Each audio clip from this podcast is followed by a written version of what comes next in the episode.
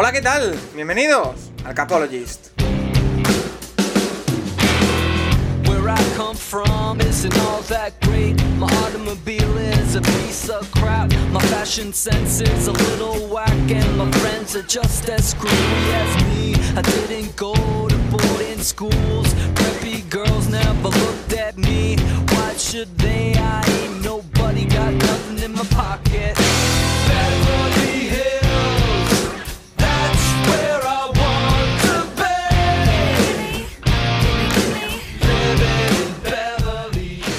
Bienvenidos una semana más al Capologist, tu podcast sobre NFL más interactivo. En una semana que nos deja por delante solo una jornada más de temporada regular. Esto se está acabando y las cosas empiezan a definirse del todo de manera irremediable. Esta semana, por ejemplo, tenemos ya a los Titans como campeones de la AFC Sur, a los Chiefs como campeones de la AFC Oeste, a los Bengals como campeones de la AFC Norte y a los Bills y a los Patriots ya con puestos de playoff. Eso en la AFC y en la NFC nos deja a los Packers ya matemáticamente seed 1, es decir, tendrán bye en la ronda de wildcard, a los Rams con puesto de playoff, a los Buccaneers ganando la NFC Sur, a los Cowboys ganando la NFC Este y a los Cardinals y a los Eagles con puestos de playoff. Muchas cosas decididas ya, muchas cosas aún por decidir, como por ejemplo ese último puesto en la NFC eh, y un par de puestos en la AFC de playoff. Sobre todo, la noticia, lo hemos dicho, los Bengals están en playoff por primera vez desde 2015 y el nombre propio es su quarterback. El nombre propio es Joe Burrow y por eso hemos decidido dedicar el tema de la semana en esta ocasión al quarterback ex de LSU que está haciendo una de las grandes temporadas. La pregunta es simple. ¿Es el elegido? ¿Es el próximo gran quarterback de esta liga, de la NFL? Lo analizaremos con eh, Juan Jiménez, que lleva hablando de Joe Burrow mucho tiempo, pero le vamos a meter el bisturí y vamos a analizar más en profundidad lo bueno, lo malo, lo que tiene por mejorar, lo que ha mejorado Joe Burrow en esta temporada. Muchas cosas eh, decididas, muchas cosas que hablar de lo que ha sido esta semana 17, muchas cosas eh, que, bueno, intentar ver qué puede pasar en la jornada 18 y como siempre respondiendo a todas vuestras preguntas, lo vamos a hacer como siempre con Rafa Cervera, arroba Rafa Cervera 22 en Twitter. ¿Qué tal? Pues maravillosamente bien, Paco. Aquí ya, como dices tú, con todo ca- casi demasiado decidido, ¿no? Hubiéramos esperado llegar esta última semana con más incógnitas, pero está todo, pues todo bastante, lo que decimos, bastante decidido. Solo pueden entrar los Saints, eh, hay la duda entre Saints y 49ers en la NFC, y en la AFC eh, no creo que pierdan los Colts en su último partido con los. Jaguars, con lo, Ojo. con lo cual, no, no, no, no. Por favor. ¿No? La otra, la otra opción será um, los Colts. O sea, los Jaguars de carrera no detienen a nadie. Es Los el tema. Colts tienen el mejor running back y la mejor línea de carrera de la liga, con lo cual, no sé, es que Carson Wentz puede tirar menos pases que, que Mac Jones el día aquel del viento en Búfalo, este, este fin de semana. Pero bueno. Ahora, ahora lo hablaremos porque... El otro es el, el duelo, ¿no? El que gane, que es muy interesante, sin lugar a dudas, el que gane de los de dos equipos que además hay una, una gran rivalidad ahí, el que gane entre, entre Chargers y Raiders. Eso es, eh, porque eh, Nacho, vamos a tener una última jornada en la que eh, me da la sensación de que hemos pasado de no tener ninguna cosa clara a tenerlo todo decidido, eh, pero vamos a tener una última semana en la que hay varias cosas en juego. Nacho Cervera, arroba Nacho Cervera 6 en Twitter, que no te he presentado. Bueno, a ver, eh, muy bien, aquí una semana más, pero eh, a ver, realmente, eh, más allá del puesto de Green Bay, eh, hay muchísimas cosas por decidir. Realmente, los ocho partidos de la FC tienen alguna implicación de playoff esta última semana. No todos por tema clasificatorio, pero sí por tema de, en qué se te acaba cada uno. El sit 1 no está pendiente en la, en la FC y pueden ser hasta cuatro equipos. O sea, Patriots puede ser sit 1 o no ganar la división también, eh, dependiendo también de lo que haga Buffalo. Y en la NFC, eso, eh, más allá de los Eagles, que más allá de Eagles, que seguramente ya pues 6, 6, 7 les dé bastante igual, y los Packers que están clasificados, eh, como si tú uno ya, el, el resto sí que siguen jugando cosas importantes. Eh, vamos a ver, una sema- última semana muy interesante. Eh, y hablamos mucho de la semana pasada de la posibilidad de eso de que se moviera el Bengals Browns. Y claro, al final se, se acaba moviendo el Raiders Chargers, que va a ser el primer partido de playoff del año, porque eso, el que gane, el que gane ese partido en Las Vegas está clas- estará clasificado y el que, el que pierda estará fuera. Tendremos Sí, partidos el dice Nacho, sábado. Paco, que es muy, es muy interesante, en la americana, entre los cinco primeros equipos, hay solo un partido de diferencia. Y en la nacional entre los cuatro segundos equipos, de entre los Rams y los Cardinals, segundo, tercero, cuarto y quinto, también hay solo un partido de diferencia, lo cual, sobre todo, ese, esos seeds sí que, sí que serán interesantes en esta última jornada, por supuesto. Es que lo hablábamos con, Nacho antes de empezar, Rafa. Es que los Bengals, que tienen 10 victorias eh, y 6 derrotas, si no me equivoco, pueden ser todavía seed 1 de la americana. Es decir, el seed 1 de la americana puede tener 11 victorias que es un número muy bajo para lo que hemos vivido en los últimos años y muy bajo para tener un partido más este año en el calendario. Así que eso habla de la igualdad de lo que ha sido una FC Norte loca, en la que, bueno, ha habido muchas cosas. Eh, antes de, hablar de uno de los grandes acontecimientos, desgraciadamente, de la semana en la NFL, que es eh, todo el afer Antonio Brown, eh, hay que hablar de otra cosa, Nacho, que quiero que aclares en este podcast.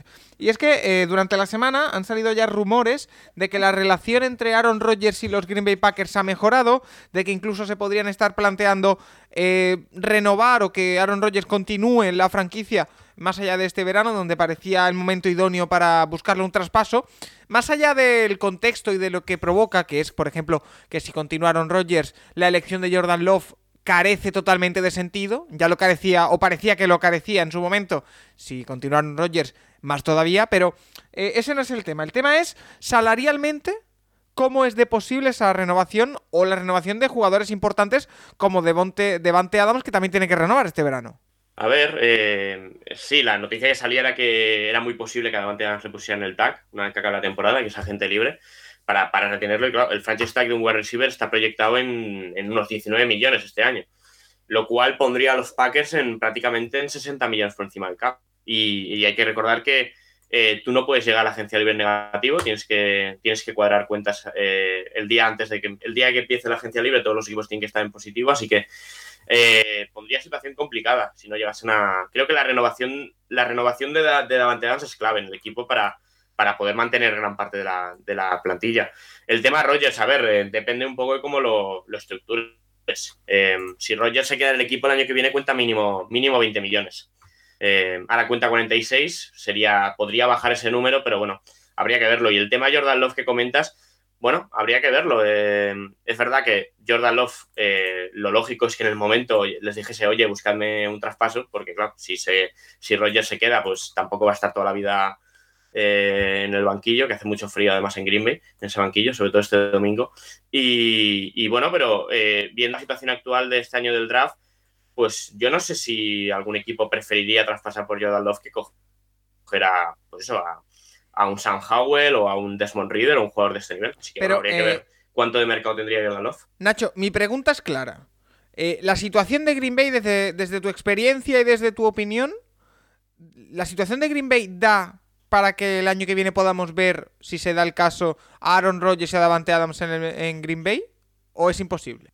yo creo que si, si a Adams le tienen que poner el franchise tag, eh, no sé en qué se te quedará el resto de la plantilla si quieres retener a los dos. si consiguen renovar a Adams. ¿Cómo es posible? Sí. Sí, o sea, si consiguen renovar. A, a ver, ya vimos el. Si ya, ya vimos el año pasado los Saints, eh, y este año lo van a tener que volver a hacer los Saints, porque están, vuelven a estar en unos números parecidos. Eh, tener que retocar toda la plantilla en cuanto salarios y apenas cortar a gente importante. Paques puede hacerlo, tendrá que mover a algunos jugadores eh, con contrato alto, pero, pero tiene, tiene capacidad para ello. Y a ver, eh, el tema Rogers es eso, parecía muy claro antes de la temporada que todo, iba, todo indicaba eso, a que Rogers salía y, y, en parte eso eh, cuadraba números, aparte de recibir rondas y demás. Pero bueno, vamos a ver. han pasado meses desde la situación eh, ganar partido siempre ayuda a, reconducir relaciones y, con Gattinguns parece que de momento no está tan mal. Veremos en febrero o marzo cuando vuelvan a, tener que negociar. Pero bueno, lo que sí que está claro es que eh, con el contrato actual de Rogers, eh, no. Pero ese, contrato es modificable o renovable. bueno, a mí es que me parece que es un poco la historia de cada año. Que en verano parece que se va a ir y después al año siguiente se queda, pero bueno. Sí, pero bueno, el otro día al menos Rogers dijo el otro día que la decisión la iba a tomar rápido que, no, no, no, iban a ser otra vez ocho meses de decisión. Que eso al menos yo al menos lo agradezco. Que otro, ocho meses más hablando de dónde va a acabar Rogers es un poco cansino. ¿eh? si lo puede decidir en febrero, a finales de febrero, mejor. Vale, eh, pues lo tenemos. Eh, Rafa, y el otro gran tema de la semana, ya metiéndonos en lo que ha pasado en, en el campo, es por supuesto lo de Antonio Brown. Eh, ha habido varios, bueno, varias teorías al respecto. La que parece que se sostiene más es que eh, estaba lesionado. Bruce Arians le pidió en repetidas ocasiones que saliese al campo negándose a Antonio Brown y Bruce Arians pues vino a decirle que ya no era más jugador de los Tampa Bay Buccaneers por negarse a jugar y él pues se quitó la camiseta, se quitó la coraza, eh, se quedó con el torso al descubierto y se fue saludando al público en medio del partido. Eh, nos hacen muchas preguntas al respecto. Eh, Asturias Colts, por ejemplo, más que una pregunta, nos hace una petición que es que no hablemos demasiado del tema porque no lo merece, en su opinión, que hay que hablar de lo que pasa en el campo. Estoy de acuerdo, pero bueno, hay que comentarlo. También nos dice, nos preguntan Xavi Martín, Gamaliel Alejandro, las Fumble, que incluso, Rafa, nos apuntan a si tendría algo que ver a lo mejor con incluso un CTA o un comportamiento algo errático. Eh, aventurarse a eso quizás demasiado, pero eh, ¿tú habías visto alguna vez un comportamiento similar? No, bueno, yo antes que nada quiero decir que estoy totalmente de acuerdo con Asturias Colts y lo único que haré será responder preguntas. No voy a, no voy a ampliar la, no le voy a dar muchos minutos a Antonio Brown, pero sí que voy a responder las preguntas porque es lo que tenemos que hacer, ¿no? Si la gente nos pregunta, pues hay que responderle. Eh, no, no, no, yo, yo lo vi muy, yo lo es que estaba viendo en directo, ¿eh? y, lo vi bastante, bastante claro lo que pasó. O sea, él necesitaba llegar, que esto lo sabrá hecho mejor que yo, a un número de recepciones X para, para ganar unos bonus muy apetitosos económicamente. Comete dos errores, uno al correr mal una trayectoria, el otro al no recibir un pase, y lo sientan, un, un drive, se queda sentado. Y entonces es cuando ya dice que se va, etcétera. Intenta Evans Em, vamos, convencerlo de que no, y, de pronto eso, ves al, individuo ahí haciendo el payaso, como, como, no había pasado nunca, nunca. Yo, yo llevo muchos años, muchísimos años viendo la NFL y no, yo no había visto nunca nada así. Había una pregunta que decía, ¿pero podrían ser 12 hombres en el campo? Pues sí, es verdad. No, no, pero, pero lo que hacen muy bien, me parece, los árbitros es no darle importancia, porque en el fondo lo que quería era perjudicar a, los, a su propio equipo y en los hábitos no era importante y se va, pero claro que eran, o sea, para ser 12 hombres en el campo no tiene que hacerse el snap, ¿no? Simplemente si hay 12 jugadores en el huddle, aunque estuviera donde estaba, podían haber sancionado perfectamente los árbitros. Yo creo que los árbitros hicieron un gran papel de no, no meterse en el, en, el, en el tema. Y bueno, por otro lado, es, es que es lo que tenía que acabar. O sea, el hombre está mal de la cabeza, está clarísimo. No sé los motivos, los desconocemos. Mira que Tom Brady ha hecho un esfuerzo encomiable porque lo necesitaban, pero un esfuerzo encomiable la temporada pasada. Este año ya hubo el tema este de la falsificación del, certificado COVID. Aún así, los Buccaneers lo necesitaban tantos, tanto como nosotros en nuestra fantasy, porque podemos quejarnos de los Buccaneers por, por firmarlo otra vez o por dejarle jugar otra vez, pero nosotros lo elegimos en la fantasy también. Y mira cómo acabó nuestra fantasy, pero bueno. Y, y al final es que, bueno, todas estas situaciones desde desgraciadamente todo este tipo de jugadores que entran en este loop, eh, como Gordon, por ejemplo, y tal, pues no tienen, no tienen arreglo. Y, mira que Antonio Brown lo tuvo o, contribuyó ¿no? la temporada pasada al, anillo, pero, pero esto tenía que acabar como, como ha acabado. Oye, eh, nunca, nunca había visto nada tan estrambótico en la historia del fútbol americano, desde luego. Nacho, nos impactó. Yo no sé si tú compras el relato ese de que le pidieron jugar lesionado, no sé, pero. No, no, no, pero si eso, es mentira. Eso es mentira. eso, ha dicho que no. Él, quería la pasta, ¿no? Show me the money, y como vio que lo sentaban, entonces le pegó el. Pero queda un partido más, ¿no? Yo, quedaba un partido más. Nacho, además, que tenía que ser parte del ataque, porque además eran unos errores que había cometido él, él, y mira el otro wide receiver que entró en su sitio, es el que recibe el touchdown de la victoria al final, ¿no? Eh, unos Buccaneers que, además de perder a Antonio Brown, que todavía no ha sido cortado oficialmente, pero lo será porque, según las informaciones, eh, los Buccaneers están hablando con la NFL sobre cómo tratar este asunto. Eh, entiendo que para ahorrar dinero del corte. Nacho, los Buccaneers pierden a Antonio Brown y a Godwin. Eh, y no sé si algún equipo tú crees que se podría aventurar a ficharle de cara a los playoffs. No sé si es posible y si le podría. No, no, yo creo que la NFL lo va a suspender. ¿eh? La, NFL lo tiene. No, no, no debe. O sea, la NFL tiene que tomar cartas en el asunto y tiene que suspenderlo. O sea, pero, pero suspenderlo además indefinidamente. Porque no. no pues es que por favor. Pero que no, va a hacer falta. No va a hacer falta. Yo es que. No, no, pero quiero decir que eh, ahora otro lo firme y tal. No, que no, que no. Pero que nadie lo va a firmar nadie va a firmar a Antonio Brown en esta situación. Eh. Al final, eh, comportamientos así te los puedes permitir en un jugador que sea una estrella y que sea un factor muy diferencial en tu equipo, como lo era Antonio Brown en los, back, en los Steelers en su momento. Solo que aquello directamente ni, ni trascendía fuera, pero eh, la capacidad que tuvo Tomlin en aquellos años para convivir con en un vestuario con lo que luego se ha visto de, de Livian Bell y de, y Antonio Brown, que justamente ahora están los dos en los, estaban los dos en los Buccaneers hasta esta semana, eh, es curioso y, y, al final Antonio Brown es que eh, sí es un, ha sido un buen receptor allí, pero tampoco ha sido nada espectacular y no te puedes permitir un comportamiento así. Hay un par de preguntas de si se ha habido algo así antes. Yo recuerdo eh, el, el, año rookie de, de, Josh Allen en los Bills, que ellos firman a un cornerback que, que venía de, de Colts, eh, Bontai Davis, que en el segundo partido de la temporada, yéndose al vestuario, le dijo, ah, oye, me retiro, sí, sí, aquí, sí. en medio. Me retiro, aquí mismo, pero claro, fue, yéndose, fue dentro del vestuario, luego se fue a su casa, no, no, ha vuelto a, no se ha vuelto a saber nada de él en cuatro años, pero, pero claro, eh, no fue en medio del campo con tu equipo perdiendo de 14 puntos eh, en el campo rival, además, en el campo de los Jets, que no, digamos que no es un partido, no sé, es un partido que en principio tu equipo debería haber ganado mucho más sencillo de lo que, lo, lo que luego fue. Y, y, la situación sobre todo es eso, que eh, hace un par de semanas perdieron a Godwin por lesión, la pierden a Antonio Brown por esto. Eh, bueno, eh, van a necesitar un paso al frente de, de, Gronkowski, que no lleva unas últimas semanas muy buenas, de, de Cameron Braid, que hizo un touchdown esta semana, pero, pero van a necesitar más de él, de Mike Evans sí que está haciendo una buena temporada, por ejemplo. Pero bueno, eso, un grandísimo cuerpo de, de, de, skill players que tenía Tampa que ahora van a necesitar que la segunda unidad de un paso adelante si no, si no quieren verse no, preocupados en playoff. Y que además a Gronkowski querías en este partido administrarlo, que participara poco y al final, por el resultado, ¿no? Por lo incierto del resultado, le tienes que tirar muchísimos balones y claro, se va poniendo en riesgo, ¿no? Y lo que quieres es un Gronkowski sano al 100% en los playoffs y vamos a ver cómo llega porque lo tuvo que utilizar Tom Brady y muchísimo para ganar el partido. Una victoria agónica ante New York Jets, la que consiguieron los Tampa Bay Buccaneers, pero vamos a dejar ya el tema de Antonio Brown de lado para meternos de lleno en lo que ha sido la semana 17, la penúltima eh, de la Paco, solo, no sé sí. si es el momento, tiene que ser después, pero pues felicitar ¿no? a NFL en estado puro por ganar la, la Liga VIP Fantasta, Fanta, Fantasy del, del organizada por el Capologist, ¿no? Agradecer, bueno, todos los que tengas que agradecer, te los dejo a ti porque luego yo me equivoco de personas.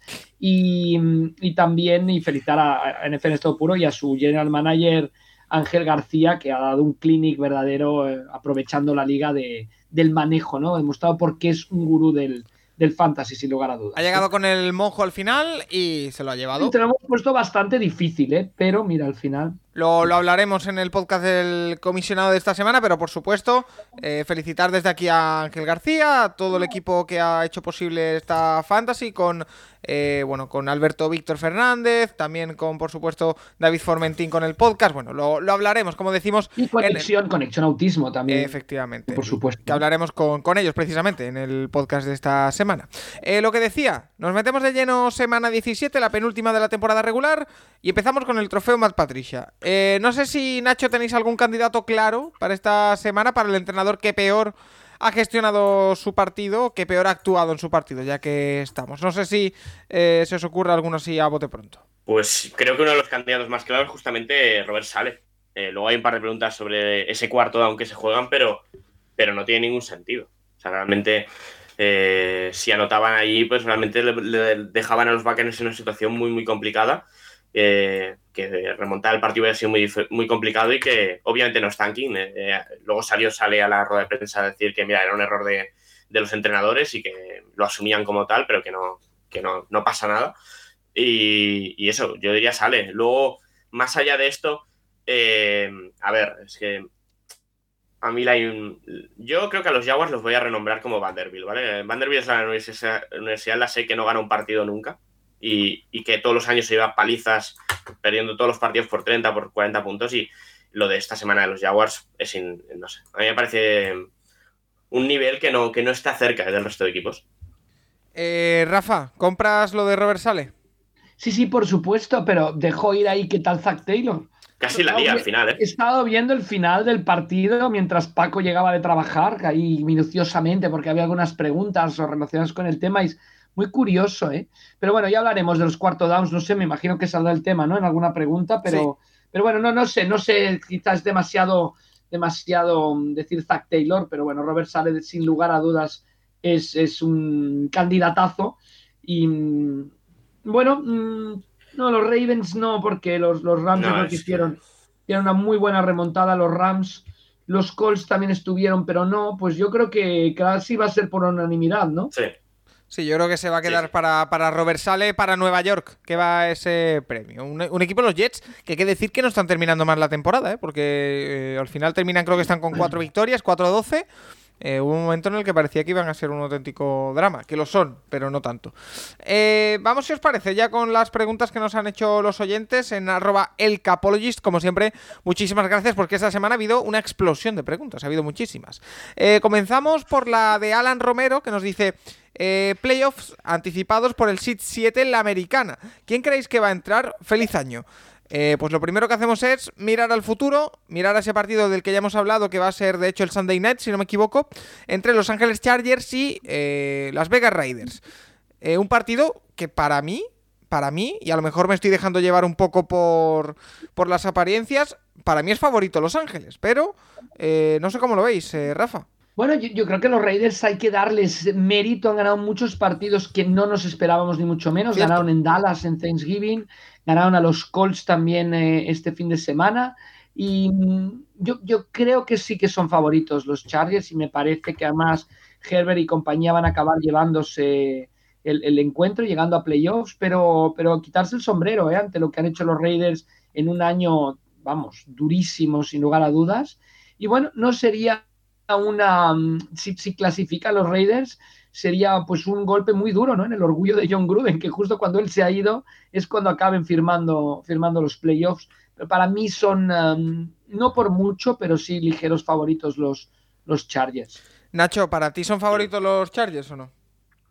A ver, el partido es en Las Vegas, ¿eh? Eh, yo, yo quiero verlo. Yo, a mí me parece que es un partido que está muy igualado, que, que los, Ravens, las- los Raiders las últimas semanas están corriendo muy bien y, y ya hemos visto todo el año que los Chargers tienen una grandísima debilidad ahí.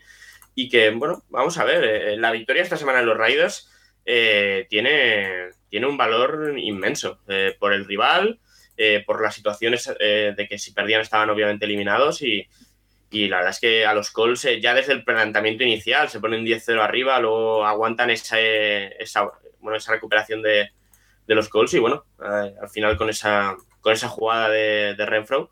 Pero bueno, yo creo que va a ser muy igualado. A mí dan favorito por tres puntos a Chargers. A mí siendo el partido en Las Vegas, yo, yo lo veo, yo lo veo excesivo. Pero, eh, y aparte, oye, bueno, Eh, ¿Estoy cometiendo un error, Nacho, si pienso que eh, los Chargers pueden dar mucho más juego en playoff que los Raiders? No lo sé. Eh, a ver, eh, a mí me parece que eh, hay motivos para pensar que los, los cinco que ya están clasificados a playoff y los Colts eh, van a ser equipos muy relevantes en los playoffs de la FC, que puede ganar cualquiera. A mí me cuesta, va- mm, a mí me cuesta ver a Raiders y a Chargers llegando lejos, a, a cualquiera de los dos. Pero, pero no sé qué equipo es más completo, ¿eh? de los dos. Al final, creo que la temporada de Raiders, un poco lo que comenta Rafa, tiene un mérito inmenso. O sea, em, despedir a tu entrenador a mí. en sus últimos desplazamientos han ganado en Dallas perdieron en Kansas City y además por paliza pero bueno ganaron en Cleveland no era fácil y que también es una victoria clave para entrar en playoffs.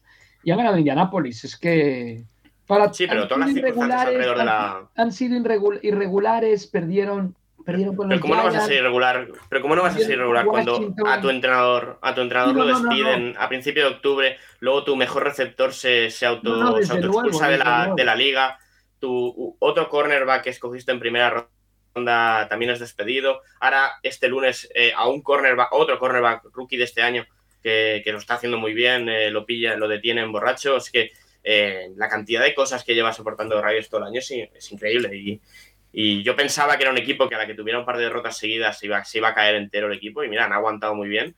Y oye, un partido en tu casa eh, que si ganas entras, eh, no sé, yo no creo que es la situación ideal. Y lo normal es que el que, lo normal es que, el que gane vaya a Kansas. Y, y lo veo un Que poco más ya, complicado eso eso. ya es otra cosa, pero... Pero, pero bueno, vamos a ver, vamos a ver ese- este, este partido y, y eso, yo creo que, yo para mí es un 50-50 y yo, yo voy a apostar por los Raiders, va. yo creo que ganan los Raiders el partido. Yo creo que ganan los Chargers y que yendo a Kansas van a dar, eh, van a dar que hablar. Eh, Rafa. No, ya lo he dicho, yo creo que ganarán, yo creo que ganan los Chargers. Yo creo que es el momento de los Chargers y que, y que ganan los Chargers, pero que no, vamos, que, que no es, no es una victoria automática, ni mucho menos. Ojo Vale. que si ganan los Riders, Sí. creo que lo más probable es que Colts vaya, vaya a Kansas. Uf, ese partido también lo quiero ver. Eh, DCS nos pregunta, ¿cuáles son los equipos que han quedado por debajo de las expectativas debido al nivel de talento que tenían a inicio de temporada? Y por encima, podéis dar las razones de este hecho. Yo os voy a matizar. Como vamos a hablar de muchos equipos eh, a lo largo del programa y vamos a profundizar, eh, no me piséis las preguntas que ya sabéis que hay. Quiero decir, por ejemplo, si vais a hablar de Filadelfia, va a ser el siguiente tema que voy a sacar. Si queréis decir Filadelfia, que creo que es uno de los claros que ha estado por encima de las expectativas, muy por encima. Eh, pero bueno, eh, lo dicho. Eh, Rafa, para ti, ¿qué equipos han estado por debajo de las expectativas y cuáles por encima? Bueno, por- vamos por la conferencia americana. Por encima me parece que New England, que mm, pensaba que podía ser un año de transición y de hecho así se planteaba casi al principio, ¿no? Las Sí. primeras derrotas, los enfoques del partido, al final se meten en playoffs con el coreback eh, rookie, con un ataque pues bastante de, de no name offense, podríamos decirle, ¿no? Y después eh, Cincinnati, por supuesto, ¿no? Cincinnati está muy, muy por encima de lo, de lo que esperábamos. Y yo, yo tampoco, o sea, con equipos que me han defraudado totalmente, tampoco veo. Hombre, Cleveland seguro. ¿Eh? Cleveland seguro. Jacksonville, pero bueno, Jacksonville es que no, no lo sé. nos- me han defraudado los Broncos, sobre todo por su actitud, un equipo como gris. Eh, y- y Sí, pero eh, no- nos dice DCS mira, con respecto al nivel de talento que tienen en que- Que no plantilla. entran son Cleveland y Baltimore. Claro. Baltimore han tenido un sinfín de lesiones. Y Cleveland Baltimore no cuenta. no cuenta. Y Cleveland es una pena ver un manejo, manejo quizá malo del ataque y, y que no han sabido ganar los partidos clave contra los rivales más importantes. ¿no? Eso, eso en la FC. En la NFC, por encima Filadelfia, ya no diremos las razones porque luego las vais a preguntar. Por debajo Minnesota, ¿no? Minnesota vuelve, vuelve a. mm, No sé. Y luego muy por encima New Orleans, sin lugar a dudas. Y muy por debajo Carolina, eh, muy, muy por debajo. Y, Seattle, aunque Seattle quizá mm, era más esperado y no lo quisimos ver venir, ¿no? Bueno, yo de- lo miraremos, lo veremos la semana pa- que viene, que haremos, ya os adelanto que el tema de la semana será revisar las predicciones que hicimos a inicio de año. Yo los puse en la Super Bowl a los Seahawks. Eh, Nacho, para ti. Yo, a mí me parece increíble que los Titans vayan a acabar siendo el sit 1, habiéndose perdido 8 partidos Henry y 4 AJ Brown. A mí me parece increíble. O sea, yo creo que es un equipo. Yo, mi planteamiento al principio de temporada era que sin esos dos no iban a ganar ni un partido, y mira, han ido sacándolos. Y que. Y en el otro lado, pues. Seguramente Browns. Es verdad que han tenido lesiones en algunas posiciones, pero. Pero Stefanski le. La situación. La, sí, el manejo del partido de Stefanski ha costado también algún partido extra. Y en el otro lado, eh, bueno, yo de Cardinals no me esperaba tanto, empezando la temporada. Es verdad que el final de temporada les ha costado. Esta semana sacaron un muy buen partido en Dallas. Y, y, Filadelfia, y Filadelfia, obviamente. Y en el otro lado, sí, yo diría, yo diría Seattle, seguramente. Yo no compro que Seattle tenga tan poco talento como ahora se puede estar, decir con un 6-10 o con un 5 de la semana pasada, pero sí me parece una temporada decepcionante. Vale, eh, mira, precisamente uno de los equipos que habéis nombrado eh, en la NFC que ha sido una de las grandes sorpresas y pensándolo bien, eh, lo ponía yo hoy en redes, me parece una de las grandes historias de la temporada NFL y ha pasado por debajo del radar. Los Philadelphia Eagles, eh, que están clasificados a falta de una jornada para los playoffs después de eh, la victoria de, esta semana del equipo de, de Filadelfia. Además, eh, un muy buen partido de los de Nick Siriani que ganaron, eh, pues bueno, con, con, autoridad, me, atrevería a, decir a Washington. Un resultado no muy a, amplio, como eh, 20-16, pero sí que consiguieron ganar bien. A base de carrera. Es lo que han hecho básicamente los Eagles eh, a, a, partir de la mitad de la temporada. Se vieron mal, han ganado 7 de los últimos 9 partidos que han jugado, si no me equivoco. Y tenemos dos preguntas sobre ellas. La primera de Bosco Hernández que nos dice, ¿creéis que los Eagles pueden amargarle la noche a algún equipo en playoff? Corriendo también con una línea ofensiva tan eficiente y una defensa ventajista, no lo veo imposible. Y Pedro Gutiérrez nos dice, eh, siendo pesimista y pensando que van a caer en primera ronda para los Eagles, ¿el año que viene seguiríais con Jalen Hurts o buscabais a Russell Wilson u otro en agencia libre? A ver, por partes. Eh, Rafa, los Eagles, como decimos, para mí, una de las grandes historias de la temporada, por cómo se han rehecho, por cómo eh, Nick Siriani ha ajustado, por cómo ha cambiado el plan del equipo. Y yo creo que esto de entrar en playoff eh, le debe dar mínimo una bola extra en forma de otra temporada, como mínimo, a un Jalen Hartz que teníamos muchas dudas, pero que, oye, está cumpliendo con su rol, ¿eh?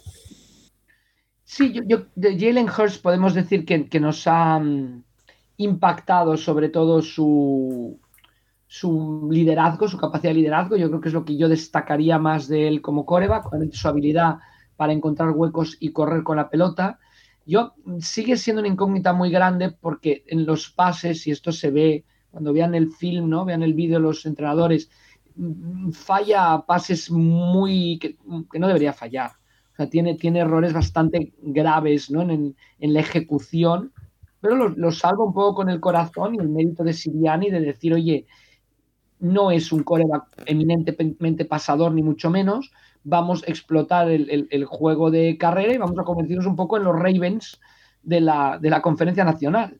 Y yo creo que mm, en eso, en esa, que, sí que siguen lanzando, ¿eh? no, no, no, es, no, es un, no es el Army Navy ni mucho menos, pero, pero sí que creo que han, que bueno, que, hay que apuntar al mérito del entrenador, los ajustes, un calendario, volvemos a decir, en una, en una de la división que yo creo que sigue siendo la más débil de la NFL, que le favorece la pregunta, mm, ¿los veis dando campanadas sorpresas en playoffs? No, yo no los veo dando campanadas en playoffs, pero es una temporada para estar muy, muy, muy satisfechos, sin lugar a dudas. Eh, yo tampoco les veo, Nacho, no sé tú si les ves dando alguna sorpresa. un coreback o no, pues mira, si, si lo hubiera, sí, y si no, pues, pues seguir buscando la mejor versión de, Jalen Hurst. Yo es que creo que eh, se ha ganado esa bola extra, Nacho, no sé tú qué piensas. pero sin pensar nunca que Jalen Hurst vaya a ser Dan Marino, me explico, o sea, buscando aprovechar las, las características que tiene Jalen Hurst, que son muy, muy específicas, además, y que las explota bien. Sí,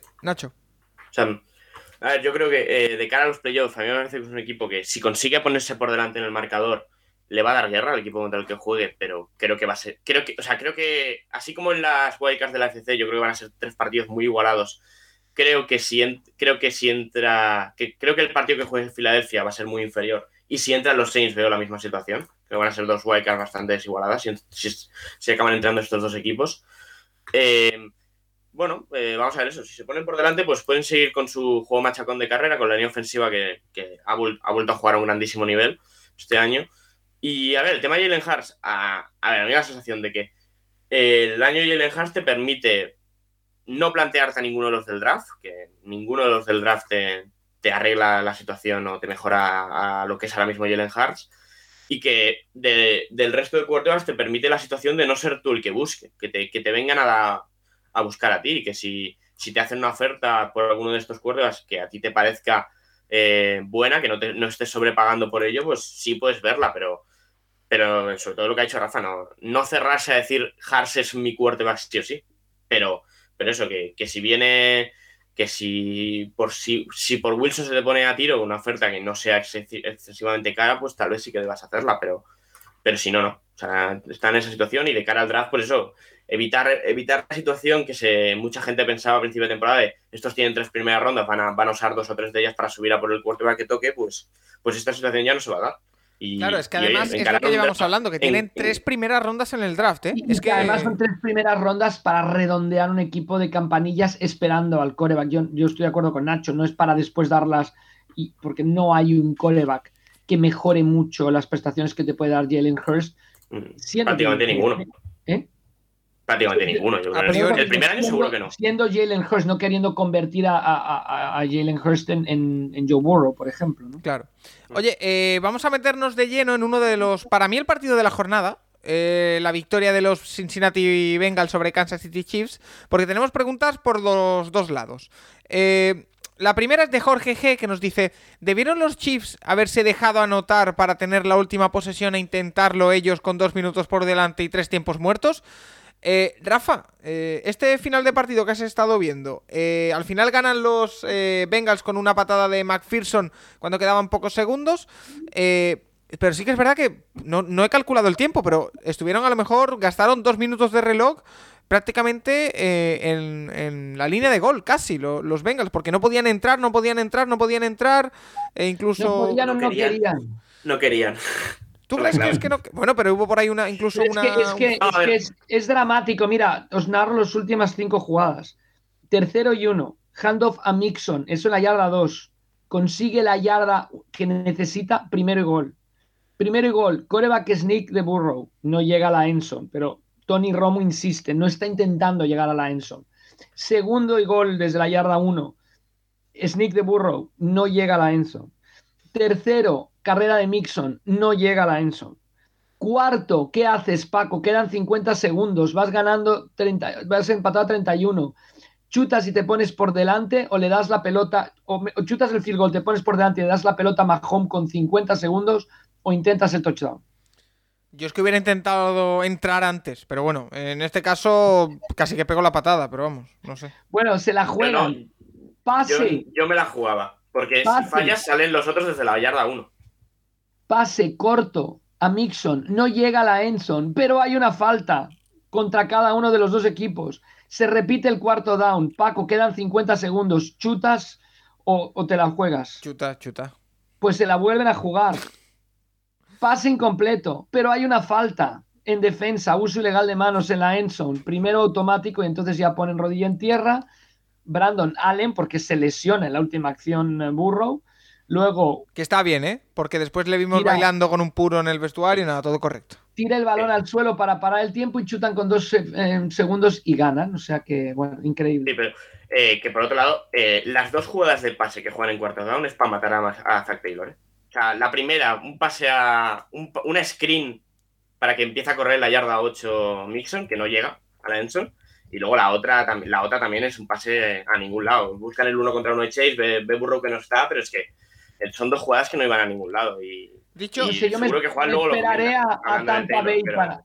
Me esperaré a Tampa Bay para hablar de los cuartos downs, pero, pero es una enfermedad, o sea. Rafa, la pero pandem- dicho- la pandemia se queda de la corto. NFL, ¿eh? Pero, Pero- dicho, dicho esto, vale, ya hemos hablado de lo dramático que fue y de lo casual que fue lo de los flags, pero eh, la pregunta que nos hace Jorge es que ¿deberían haberlos dejado pasar, entre comillas, cuando Pero, estaban pero en es que no los dejaron, los, los Bengals no anotaron, Paco, aposta. los- los- Pero de Ya, verdad, sí. pero o sea, la tú me- de meter a tú es que mismo en me la cuesta, me cuesta tanto creer, me cuesta tanto creer, Rafa, que eh, Zach Taylor dijera, oye, no entréis en los tres primeros downs o nos los jugamos en la cuarta.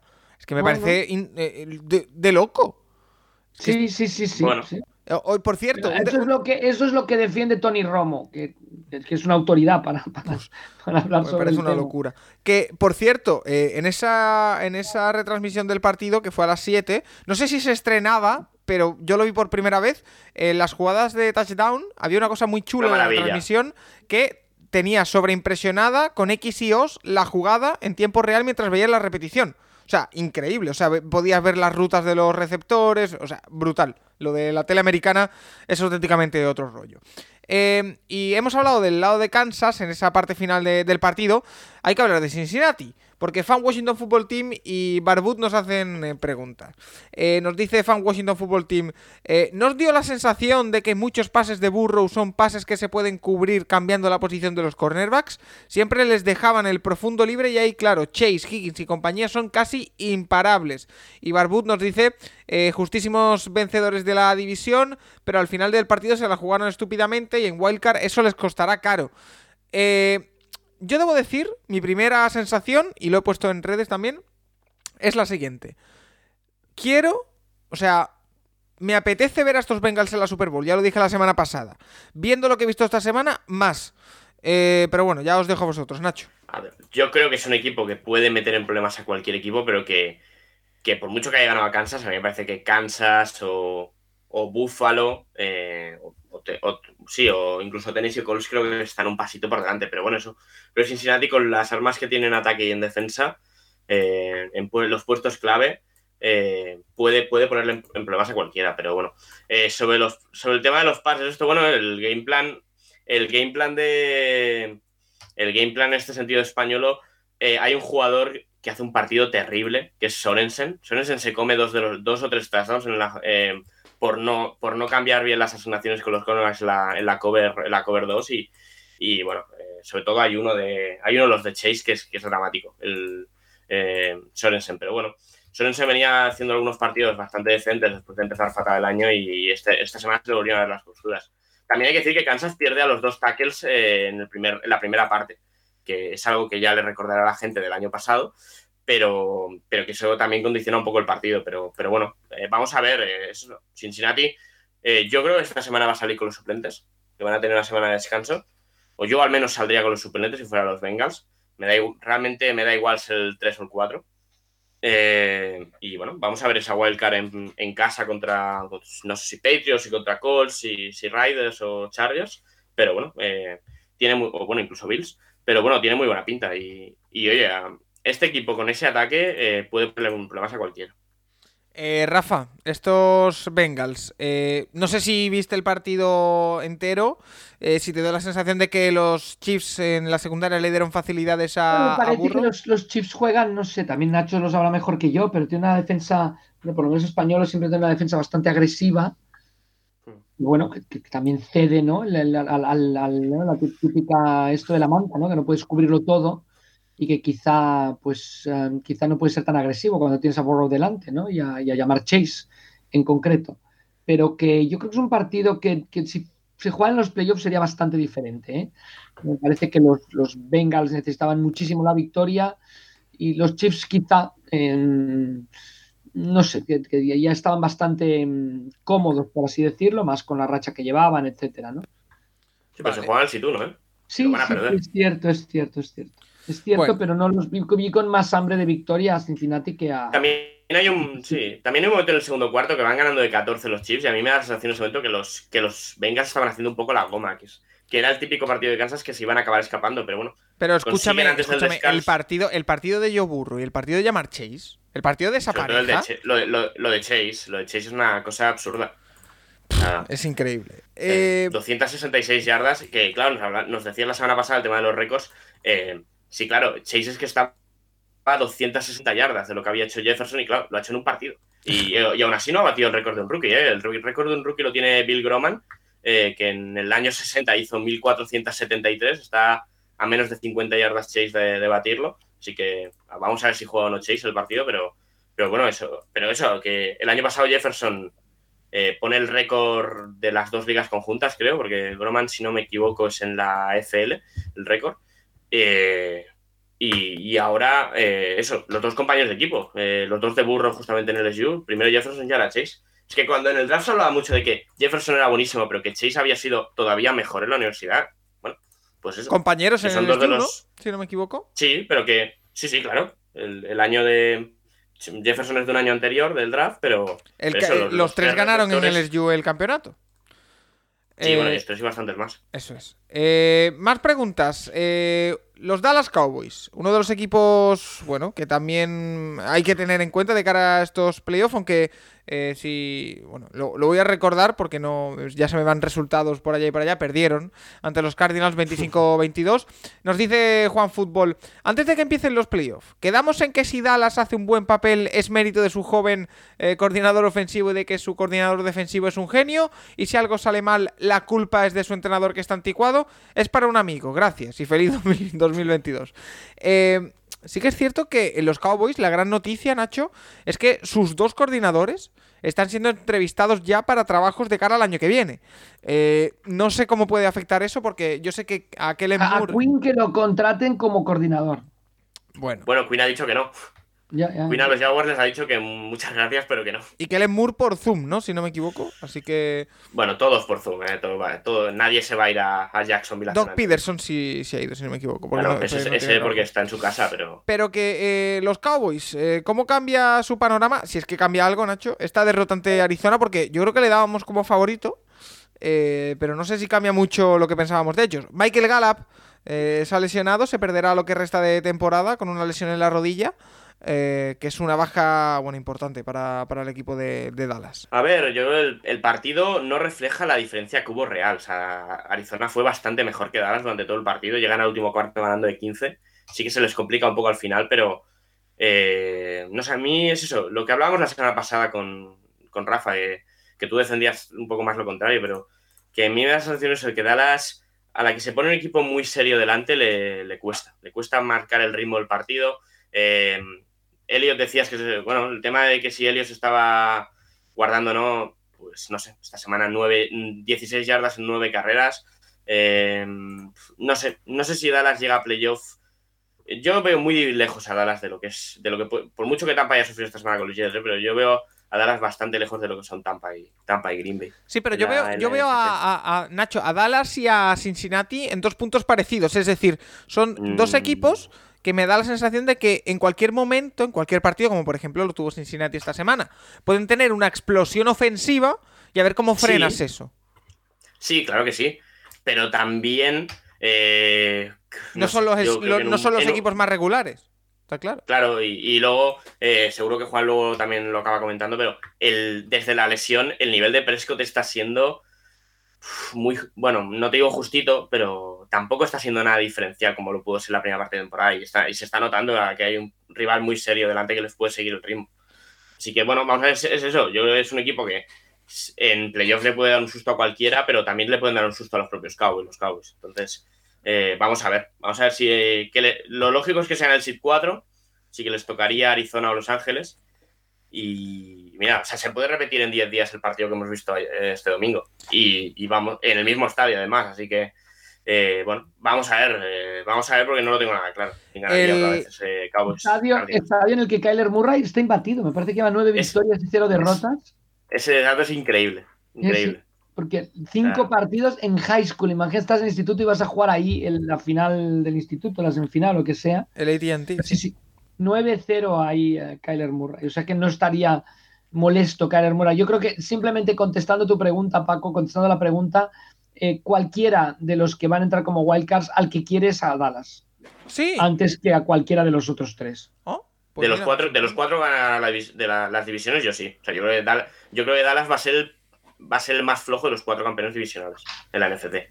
Vale, pues mira. ¿A, ti te parece Dallas mejor que Los Ángeles o que Arizona?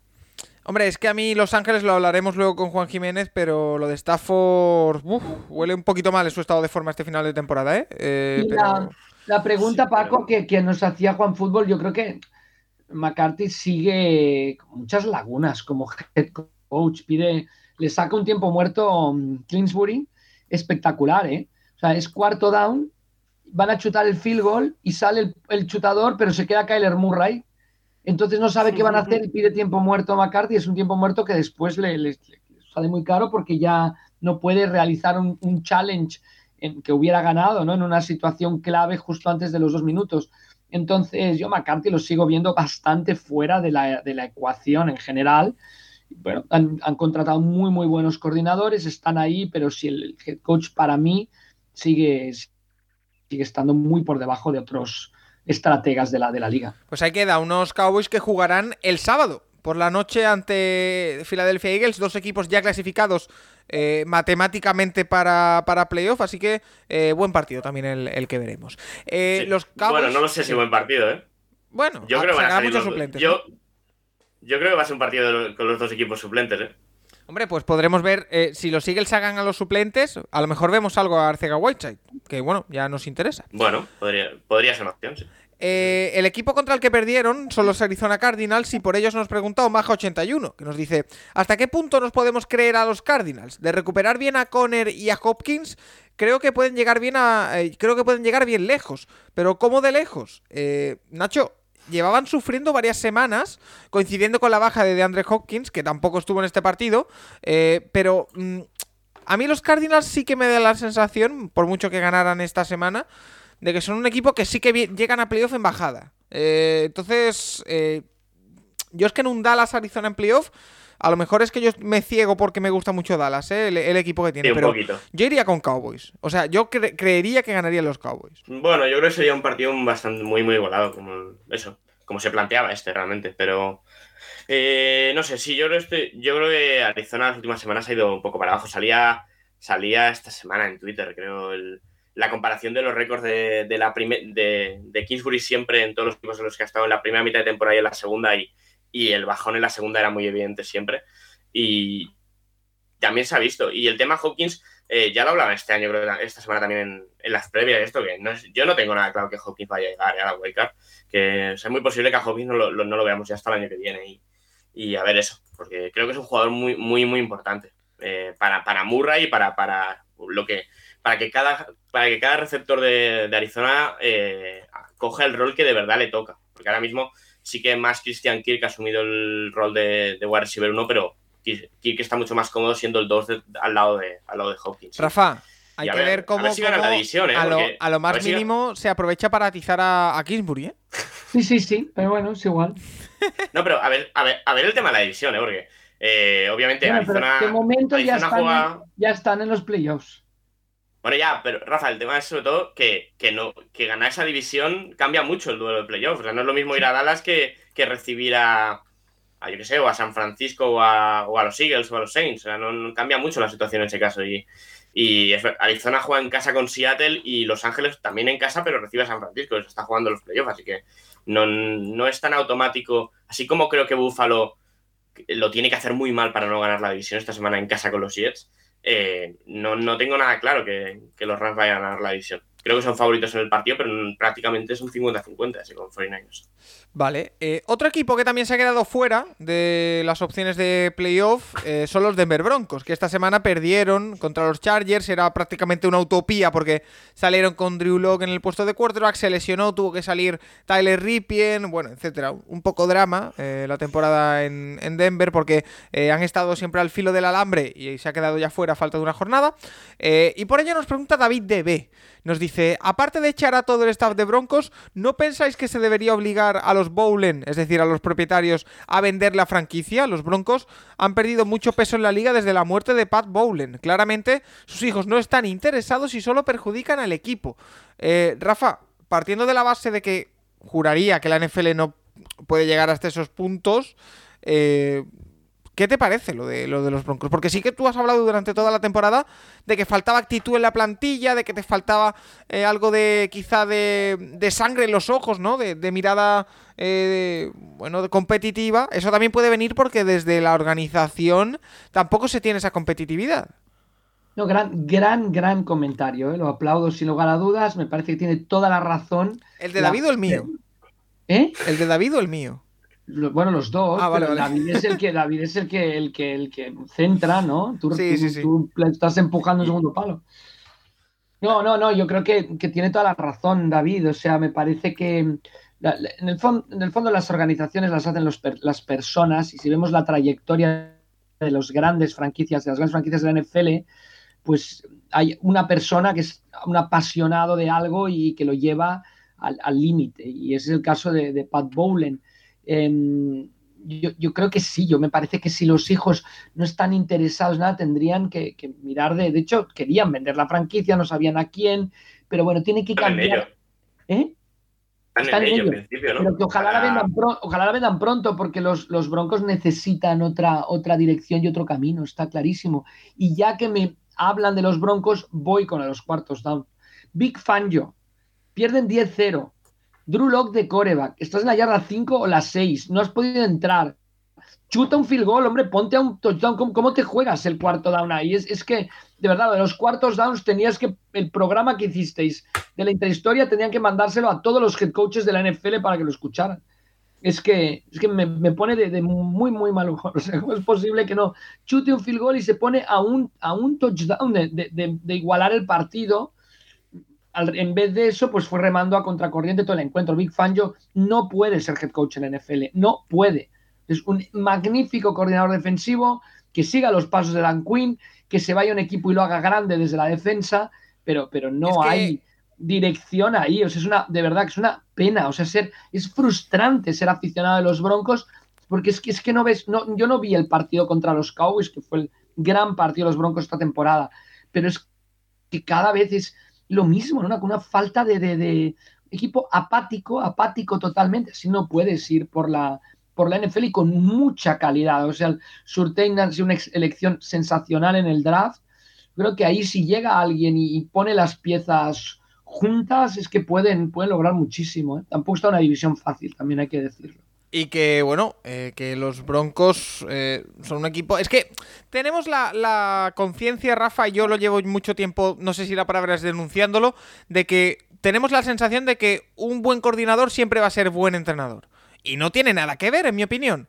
Un buen coordinador. ya no lo son. ¿Qué? Dime.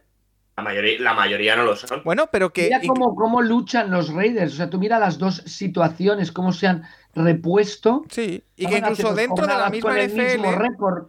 Los dos equipos están hace dos jornadas con el mismo récord y nunca hemos tomado a los Broncos como, como candidatos a nada. Es curioso. ¿eh? Y que da la, da la Mira- mira sensación. de- cómo han luchado los Eagles. Claro. Mira cómo. no Da sé, la, los da la sensación, Rafa, dentro incluso de la misma NFL, de los propios equipos, de las propias franquicias, que en algunas ocasiones se opta por fichar al coordinador de moda cuando no tiene por qué ser un buen head coach.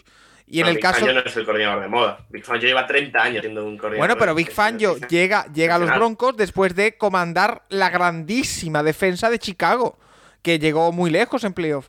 eh, que era Bueno, y una antes la defensa- de San Francisco, y antes la de. Bueno, pero que Ah, estaba, estaba en la cresta de la ola y bueno, le, le damos un equipo. Oye, no, es que a lo mejor Big Fangio no es un buen head coach y se está demostrando que no. Igual que Shanahan, por mucho que nos guste, por mucho que no, podemos decir, es un grandísimo, es una mente, es un gurú ofensivo de lo mejor que hay en la NFL en los últimos 20, 30 años, pero a lo mejor no es un buen head coach, porque hay que tener otro tipo de capacidades. Pero esa hay que Hay dar... que hay que poner un letrero grande, Paco, que diga John Harbaugh jamás fue coordinador. Y la gente dirá, sí, fue de Special Teams. No, no vale. O sea, no vale. O sea, jamás fue coordinador. Y es uno de los grandes, grandes entrenadores de, de la historia de la NFL. Pedazo de entrenador, sin duda. Eh, hablando de grandes entrenadores, porque eh, tanto Xavi Martín como Quique NFL Cuba eh, nos hacen la misma petición o la misma pregunta, que es la siguiente.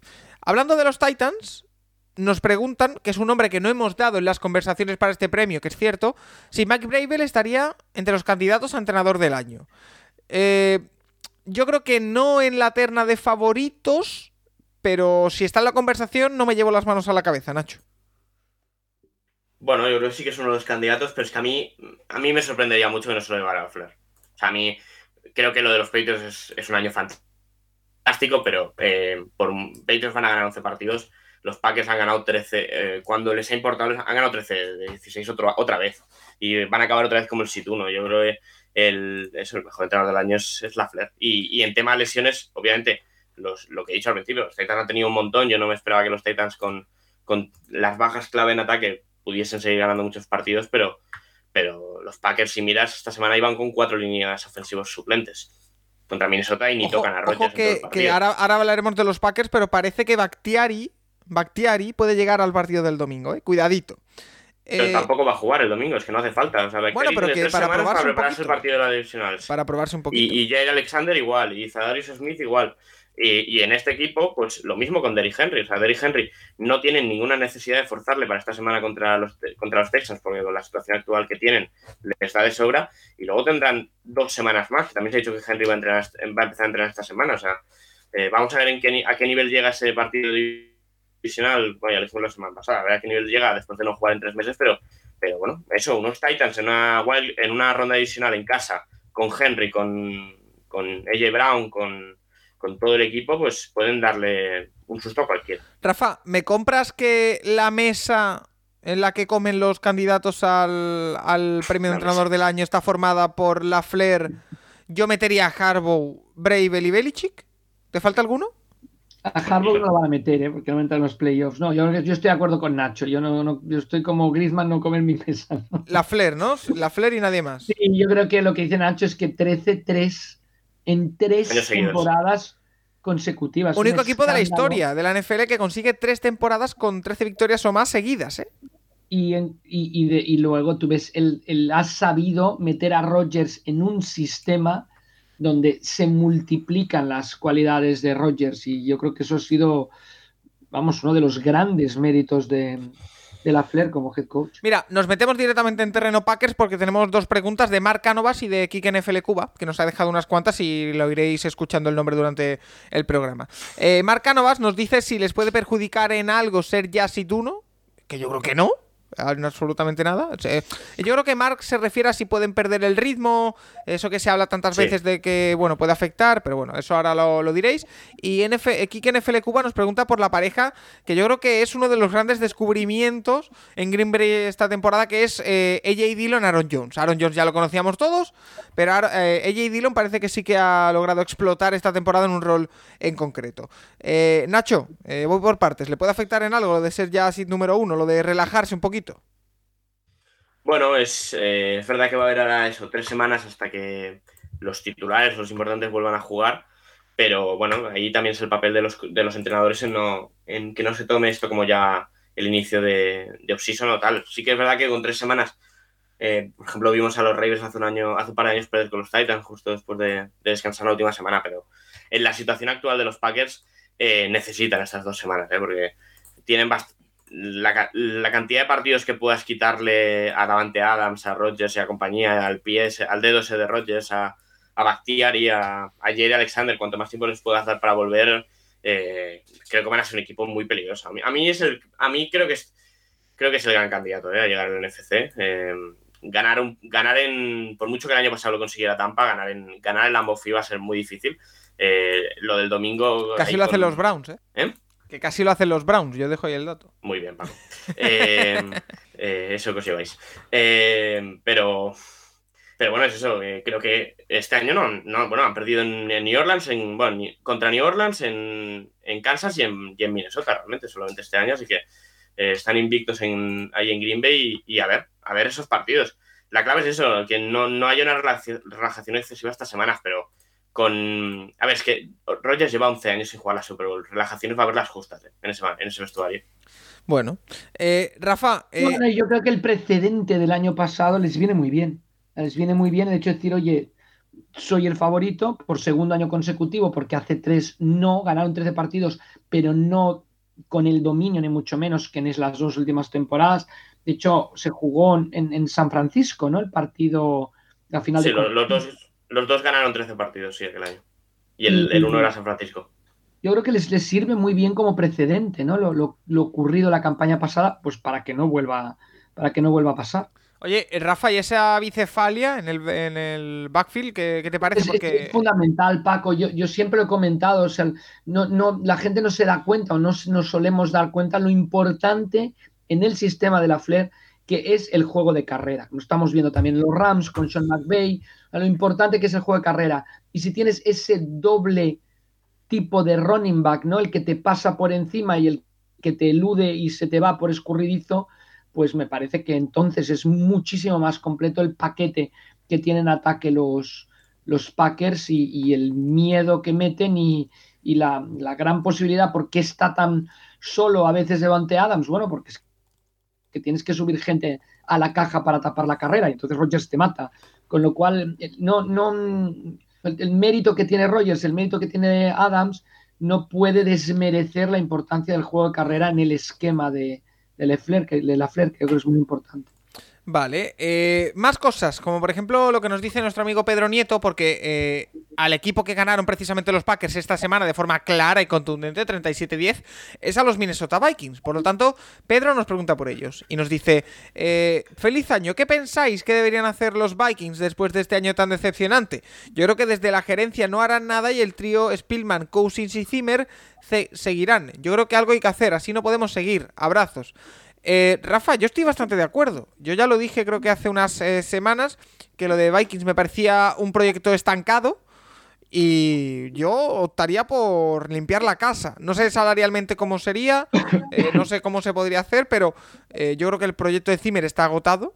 Para mí. Yo, yo creo opinión. que la pena, la pena Minnesota es que tienen, ves que tienen material humano para hacer mucho más de lo que han hecho en las dos últimas temporadas, con lo cual estoy de acuerdo. O sea, que es la vuelta a la, gerencia sin lugar a dudas, ahora que lo puedes aprovechar y que es que tienes un elenco de jugadores en los dos lados del balón, yo creo que muy, muy buenos y, y que no deberían, los Vikings no deberían quedarse fuera de los playoffs. Ya sé que su calendario no es comparable al que han tenido los Eagles, pero aún así, o sea, no puede ser que los Vikings en estos momentos estén 7-9 y los Eagles 9-7, por ejemplo. No, no, es, no, es, una crítica, además estoy alabando a los Eagles que con el material humano que tienen, lo que han conseguido y, y, los Vikings. Habláis de Stefanski y el manejo de partidos. En el fondo, esos tres o cuatro partidos que se te van cada temporada, que se le han ido a Zimmer, son los que marcan la diferencia. Y, y, y, claro, el partido este contra Green Bay no se puede tomar como ejemplo porque no tienen coreback, etcétera, pero, pero, pero sí, yo, yo creo que ahí es importante dar, darle una vuelta de tuerca a tomar decisiones, sin lugar a dudas, porque con, con Zimmer no, no van a ningún sitio. Yo, lo, comentamos justo después del partido de Detroit, Paco, que había acabado su tumba más, tumba más profunda y, bueno, todo lo demás que hemos visto después sí que han dado algunos destellos, pero tú no puedes, no puedes perder ese partido contra Detroit y querer llegar a los playoffs o querer llegar a la Super Bowl, ¿no? Total y absolutamente. Oye, eh, Nacho, no sé si lo tienes a mano o si te pillo en un renuncio, pero eh, la situación salarial de los Vikings de cara a la temporada que viene es muy complicada. Es decir, ¿puede haber revolución, por ejemplo, en la plantilla? ¿O es imposible? Eh, ¿Es un buen momento para cambiar de entrenador porque hay dinero disponible y pueden moldear la plantilla? ¿Cómo está la cosa? Cuarto equipo con menos espacio salarial. Eh, no, y el tema, sobre todo, el tema Cousins es que a mí me parece que Cousins es, es, es- no se puede mover de ahí. O sea, Cousins tiene, le queda un año de contrato, son 45 millones de cap Buah. y los 45 son garantizados. Es que eh, nadie te va a traspasar por Cousins, porque 35. O sea, ¿tú, tú, traspasarías por un Cousins que te trae un contrato de un año 35 millones, Paco? Bueno, yo he leído, no sé, creo que no he incluido en el guion, yo he leído que eh, a, un compañero nuestro, no sé si era de CD Kaiser o Iván Girona, que decía, tengo el, el mal sueño de que larguen a Zimmer y Stefanski quiera comenzar con un quarterback nuevo de su confianza que sea Cousins. Eh, me da miedo, pero no creo que nadie vaya por él por, por 35 millones un año, vaya. No, ya, eh, a ver, el tema es eso que Cousins siempre ha negociado los contratos muy bien de tal manera que, que siempre tengan que recurrirle a una, a una renovación o una reestructuración de su contrato que, que le implique un todavía un mayor garantizado. Y así estamos, último año de contrato y con todo garantizado, que es una cosa que no, no tiene nadie. Bueno, vida. cuando, cuando firmó con Eh, Minnesota, todo el contrato era garantizado, que era algo único, ¿no? Sí. Si no me equivoco. Pero es que ahora es un segundo contrato y llega el último año de ese, de ese segundo contrato y también lo tiene garantizado hasta el último año. Es una cosa que no es, es una cosa increíble, lo de Cousins. Bueno, no, como, como Eh, negociador para- para es excelso. para- para otros temas, como por el motivo el que se ha perdido esta semana el partido, pues no es una persona con, con grandísimas luces, pero para esto sí. Y, y el tema es, a ver, yo creo que Zimmer sí que va a caer. Yo creo que Zimmer va a caer, no sé Spielman, yo creo que Spielman, lleva un montón de años, llegó, llegó antes que Zimmer a la... o sea, lo lleva antes de que llegase Zimmer y creo que, creo que Spielman sí que puede ser que se quede, pero, pero a mí me la sensación de que, así como en ataque sí que, sí que eh, Jefferson, Thielen, eh, eh, Dalvin Cook, eh, son jugadores relevantes y con futuro en el equipo. Yo en defensa veo una reconstrucción bastante profunda. ¿eh? En los Vikings creo que llevan un par de años sin, sin ser una defensa para nada destacable. Y Que lo, fueron hace, muy, hace poco lo eran, ¿eh? O sea, hace, antes de eso. Bueno, era- claro, pero, pero han pasado 4 o 5 años y son la base de la plantilla sigue siendo la misma, pero con 4 o 5 años más. Y, y tienes que empezar a hacer la, la reconstrucción entera de esa defensa. Y, Sí. y Oye, va a ser eh, complicado. Y el tema es eso, que no tiene espacio. Y mi pregunta es- cantidades de espacio. Mi pregunta es, Rafa, eh, Mike Zimmer es un entrenador que, pase lo que pase este año, sigue teniendo bastante pedigrí dentro de la liga. Eh, mi pregunta es, si acaba cayendo, que parecería lo más normal en Minnesota, ¿puede algún equipo esperar por él para No, darle trabajo no, ya? yo- no, no, no, no. Te ¿No? quedaría como coordina- coordinador defensivo, desde luego, pero no, no, no, no como head coach. Yo es que No. eh, Yo- la- le- yo creo que se le tiene no, bastante. no, no, no pienses, no pienses en. O sea, Ron Rivera llevó a los Panthers a una Super Bowl, es otra trayectoria diferente. Oh, pues mira, me, me sorprende la, la respuesta. Eh, No, y más- la edad también, ¿eh, Paco? La edad, la edad importa en esto. Y yo, Zimmer, Zimmer con 65 años, yo creo que si sale de Vikings, acabar. Es posible que siga relacionado con algún equipo, pero más desde un. Desde un. coordinador, ¿no? Desde un puesto así, no, pero desde un puesto más como de, de ayudante. Estos puestos que dices eh, advisor o. Estos Pues puestos yo que les sí que dan lo ahí. veo, Nacho, como coordinador, como coordinador defensivo no me extrañaría, ¿eh? No lo sé. Yo no lo sé. Pues lo, lo veremos, eh, a ver qué pasa. Pero en- ¿quién, en quién, Minnesota. ¿qué puestos va a estar? ¿Qué puestos van a haber libres? la Buah, es que viene? eso ya es. Aparte del de, aparte del de Raiders y el de Jaguars, ¿qué puestos va a haber libres? Chicago, Chicago seguro. que puede ser. oh, No me extrañaría nada de Chicago yendo por Mike Zimmer, por ejemplo. Es que no, me extrañaría. No, no, no, no. No. Es que ¿qué otro entrenador hay de ese pedigrí? Doug Peterson. Bueno, no, Paco, pero hay que mirar, coordinadores. o sea, hay que- Pero que volvemos, Mateo a, volvemos a lo Flus, yo- mismo, volvemos a lo mismo, que un buen coordinador no tiene que ser un buen entrenador. Yo A ver, preferiría, si preferiría, a gente que ya, haya- que ya, haya- que ya haya sido head coach y ya haya sido despedido como head coach. ya, pero es que Zimmer, a pero es que, Pero es que Zimmer no es Chip Kelly. Es que Zimmer no ha sido un fracaso durante toda su carrera como entrenador. Ha sido un entrenador que se le ha. A Jim, a Jim Harbaugh, a, Bueno, pero es que a, Zimmer, a Zimmer se le ha agotado el proyecto. Que no es lo mismo que eh, ha sido un desastre. Que no fichen a Matt Nagy como entrenador de primeras, compro, porque ha sido un desastre sus años en Chicago. No ficharán a Zimmer, no es vuelta. No, no, no, pero que. No, pero a mí hay dos tipos de coordinadores. Los que eh, al menos a mí, yo creo un coordinador que lo ves involucrado en el play calling de su lado y que ese, ese lado funciona. Por ejemplo, yo a Everflux yo maté a el coordinador defensivo de los Colts, yo tengo pocas dudas en, contratar en contratarlo ahora mismo. un tío que lleva cuatro años siendo el play caller de, defensivo de Reich y que cada año la defensa de los Colts está ahí. Y, yo, yo soy un tío al que contrataría. Eh, otro caso, pues otros casos son el, por ejemplo, lo que siempre se habla de los coordinadores de, Andy Reid o, con Byron Leftwich en, en, Tampa. O sea, ¿qué hace exactamente Leftwich y qué hace, qué es, qué hace Bruce Arians allí? Eso sí que, hay que habría que verlo, pero, pero un coordinador defensivo que canta jugadas y que ves que. Leftwich, poco, porque entre Arians y Brady, ¿no? sí. Oye, eh, más cositas. No, no, no, que no, que, no digo que no sea válido Leftwich, pero que. No, que no le. Que, que, lo que está haciendo el Tampa Bay demuestra poco. Quizá la valía la tiene que demostrar yéndose de coordinador de ataque a otro sitio o... Es posible. Eh, como decimos, más cosas. Como por ejemplo el nombre que nos saca la palestra Iván Girona, que es de Oldel, el de, el de, perdón, que ya no vocalizo, o del Beckham Jr. Dice, lleva cinco touchdowns en siete partidos. Igual el problema lo teníamos en los Browns. ¿Qué pensáis? ¿Creéis que es un tema de poca afinidad con Mayfield o que Mayfield no está a la altura de Stafford? ¿Hay un problema en la dirección ofensiva de los Browns? Bueno, el tema de los Browns hablaremos luego con Juan porque nos hacen un par de preguntas sobre Mayfield, pero lo de Odell Beckham es que el entorno también cambia y también tiene otro rol y no es el running, el wide receiver principal, tiene a Cooper Cup por delante, entonces puede aprovechar otros espacios. Me parece que comparable es, evidentemente, porque el rendimiento ha subido mucho, Nacho, de, de Beckham, pero, eh, o sea, hay un poco también de que los Rams tiene otra, otro entorno, otra situación. Bueno, em, en Cleveland nunca llegó a entrar en dinámica del equipo. Y, luego, esa es la cuestión, preguntarse por qué. El rol cambia también, sí, sí, claro. Eh, en Rams está aprovechando un hueco que ha dejado libre la, la, versión de, de Woods, pero ya el principal era, era Cooper Cup desde el slot, pero, pero bueno, eh, está en otro rol y bueno, el cambio de aires también le viene bien. Al, al final Beckham Beckham siempre ha sido un, un, un importante y además, eh, bueno, lo hablamos cuando, cuando se hizo el fichaje que, que Beckham ya no podía estar con tonterías, que si Beckham hacía el, hacía el tonto el año que viene, él, y Antonio Brown quedaban en casa uno del otro para ver los partidos de NFL por la tele.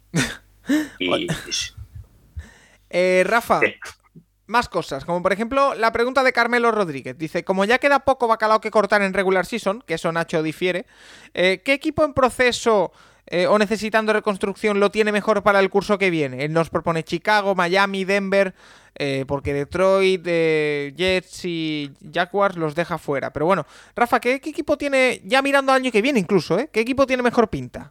Bueno, ya hemos hablado, yo, me parece que Denver con un par de ajustes y con ganas de, con otro, otra con Un quarterback, con un quarterback. Yo creo que ¿Con, ¿Con qué quarterback? Bueno, yo si fuera Denver, yo si fuera Denver, mira, sí me la jugaba con un quarterback en el draft. Fíjate lo que te digo. Uf, no sé. pasaste, pasaste, de pasaste de Fields o de, la, o de Mac Jones el año pasado y este año te vas a ir a por un em, Corral que no sé si te va a llegar. Bueno, pero es que ya se ha demostrado que eh, tienes los skill players con Saturn, con Judy, con eh, con Noah Fan, con bueno, eh, ya más calidad o menos, pero bueno, los tienes. Los tenías a todos este año.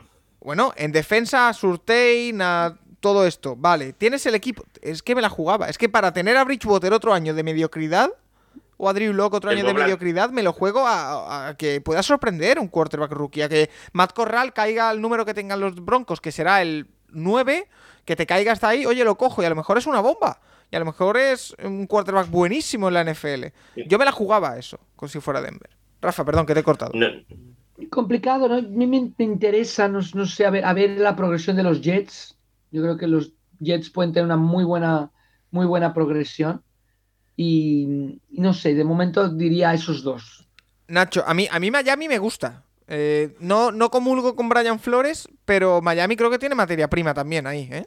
Sí, a ver, Miami ni es el del 1-7 ni es el de las siguientes 7 victorias seguidas, pero, pero yo creo que no es un mal equipo. Al final, Miami, eh, si gana esta semana, acaba dos años seguidos en récord positivo, que no está mal. Eh, como planteamiento a mí, a ver, las últimas semanas de Tua creo que ha estado bastante bien. Este último partido en concreto no, no estuvo, no, pero, pero las, las circunstancias del partido ya, ya se veía venir que no iba a ser bueno. Pero, pero no es lo que se vio a principio de temporada o las dudas que pudo dejar al final del año pasado. O yo creo que Tua eh, a lo mejor no es Herbert o Burro, pero tampoco me parece que sea un, un quarterback en el que tengas que desistir. Primera, primera mitad de quarterbacks de la NFL. Tua. Por ahí. Sí, un quarterback válido. Eh, un mínimo un quarterback válido. Por encima de la eh, media. Y luego, y luego a mí, a ver, a mí la selección de Chicago no me parece tan, tan mala. Creo que la defensa no es especialmente mala. Creo que tienes que, tienen que meter algo de talento joven en, en, la línea, pero que el resto de la defensa está bastante bien, bien hecha. Tienes jugadores importantes en cornerback, en linebacker, en safety. De hecho, Nacho, perdóname, años... perdóname, que te corte, pero esta semana Robert Quinn eh, consigue ¿Sí? el récord de eh, más sacks en la historia de la franquicia. Una franquicia que es legendaria. 18, sí, pero sí. bueno, Robert Quinn es uno de esos jugadores veteranos. Ahí a lo mejor tendrías que empezar a meter a talento que sustituya en un futuro a Robert Quinn o a, o a Khalil Mack o a los de dentro, pero, pero creo que en defensa, creo que el año que viene Chicago con, una, con un buen coordinador defensivo pues puede estar bien. Eh, y en ataque, a ver, tienen al, al, menos yo creo que tienen al quarterback. Eh, a, a, Juan ya sabemos que no le gusta nada, eh, que no le va a seguir gustando nada. Aquí tenemos cada uno nuestra pedrada, ¿eh? Bueno, no sé, a mí yo lo entiendo, o sea, al final la, la, primera impresión cambia mucho, a mí me pasa un, a veces con pilotos que lo ves en la primera carrera y dices, este tío es malísimo, y al final, pues, al cabo de años, pues parece que no. Veremos Phil si el año que viene con un coordinador que no sea un... que no vaya contra él, pues si funciona mejor. Eh, Mooney es un buen receptor, vamos a ver eso. Eh, tienen que meter mucho talento en ataque, pero ya tienes una defensa que te puede mantener en la mayoría de partidos y un ataque que al menos tienes el quarterback ya, ya, ya que, que, crees que tienes. Y bueno, hemos hablado, yo creo que Detroit está lejísimos de competir, lo hemos visto esta semana en Seattle haciendo un partido terrible. Y, Minnesota yo creo que va más para abajo que para arriba, así que Chicago con dos o tres movimientos no, no es descabellado pensar que pueda ser el segundo equipo de esa división. Mira, pues habrá que estar muy pendientes de cara ya al año que viene, pero bueno, todavía hay que terminar este. Eh, un par de preguntas, Rafa, sobre equipos que están en esa situación abajo en la tabla. El primero, eh, Jacksonville Jaguars, eh, que nos pregunta NFL Adicto, que si puede y debe la NFL hacer algo al respecto, porque en una liga con tantas facilidades para favorecer la igualdad, lo de los Jaguars no tiene nombre, porque van camino de conseguir el segundo número uno del draft consecutivo. Eh, ¿Pueden conseguir que esa franquicia cambie de dueño? Más siendo la cara internacional de la liga, que esto ahora la NFL no, que, no, que, está tan no, no pueden. El problema es que aquí, claro, una persona compra un equipo en la NFL y no se lo vas a quitar, ¿no? Porque, claro. porque co comete errores en los fichajes y todo esto yo creo que, que, la NFL podría hacer, ¿no? Podría hacer un poco un comité como de, de advisors, ¿no? De, de, de, gente que dijera ¿no? un poco de coaching a los propios propietarios, de por dónde tienen que ir, de qué tienen que hacer, etcétera. Pero, pero quitar la franquicia no. Ahora, ahora, dada la pregunta que me pareció muy interesante, ¿por qué no limitar los contratos de los entrenadores? O sea, hoy he leído, me he enterado que, que, que Rule no tiene siete años con Carolina. O sea, sí. creo que, que, no puedes hipotecar tus equipos como hizo este buen hombre con toda la mejor intención del mundo, porque no tiene ni idea de fútbol americano el propietario, ni se rodean de gente que la tenga, que ese es el problema.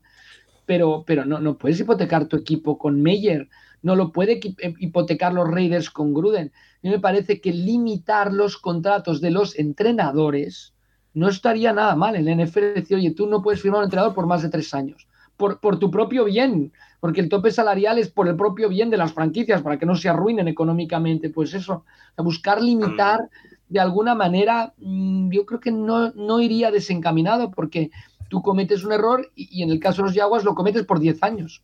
Y claro, cometer un error de 10 años de duración es, es no sé cuántos tenía Meyer, ocho, cuántos, no lo sé, ¿no? Seis, no, bueno, Seis, pero... perdón. A, mí me parece prácticamente, a mí me parece prácticamente imposible esto.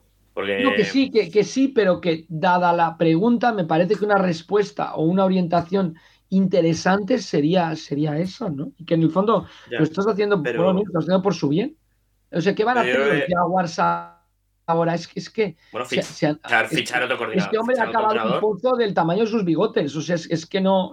¿Qué, ¿Qué, va a hacer para salir de ahí? No, no, no lo sé. Bueno, fichar a, fichar a otro coordinador ahora. llevárselos a. Londres, eh, cambiar, eh, no sé, cambiarles el nombre, yo, yo qué sé, pero es que, es que es un equipo que, que quitando esa temporada, ¿no? Nacho, que creo que quitando la temporada del, del- De Borles, ¿eh? que van a la final de Sí. conferencia, no sé si en los últimos 10 años, 8 años, 10 años, no han llegado a 10 victorias en ninguna temporada. No, no, Ni a a 10. seis. Y no sé Estoy si. a- hablando de memoria, seis. ¿eh? Pero, Ni a no, seis, perdón, ni a seis no, no, ni a victorias. seis, ni a seis, o sea que han Ni a perdido, seis. han perdido 10 o más partidos en todas Eso las temporadas. Sí, menos en esa. y, Pero al final, bueno, van a fichar entrenador y ya está. San- Ahora Santi ya- se va a casar y iba todavía en bachillerato, o sea que imagínate si ha pasado tiempo. El otro, el otro equipo por el que nos preguntan son los Jets, que nos dice. Mira, Rafa, está para ti.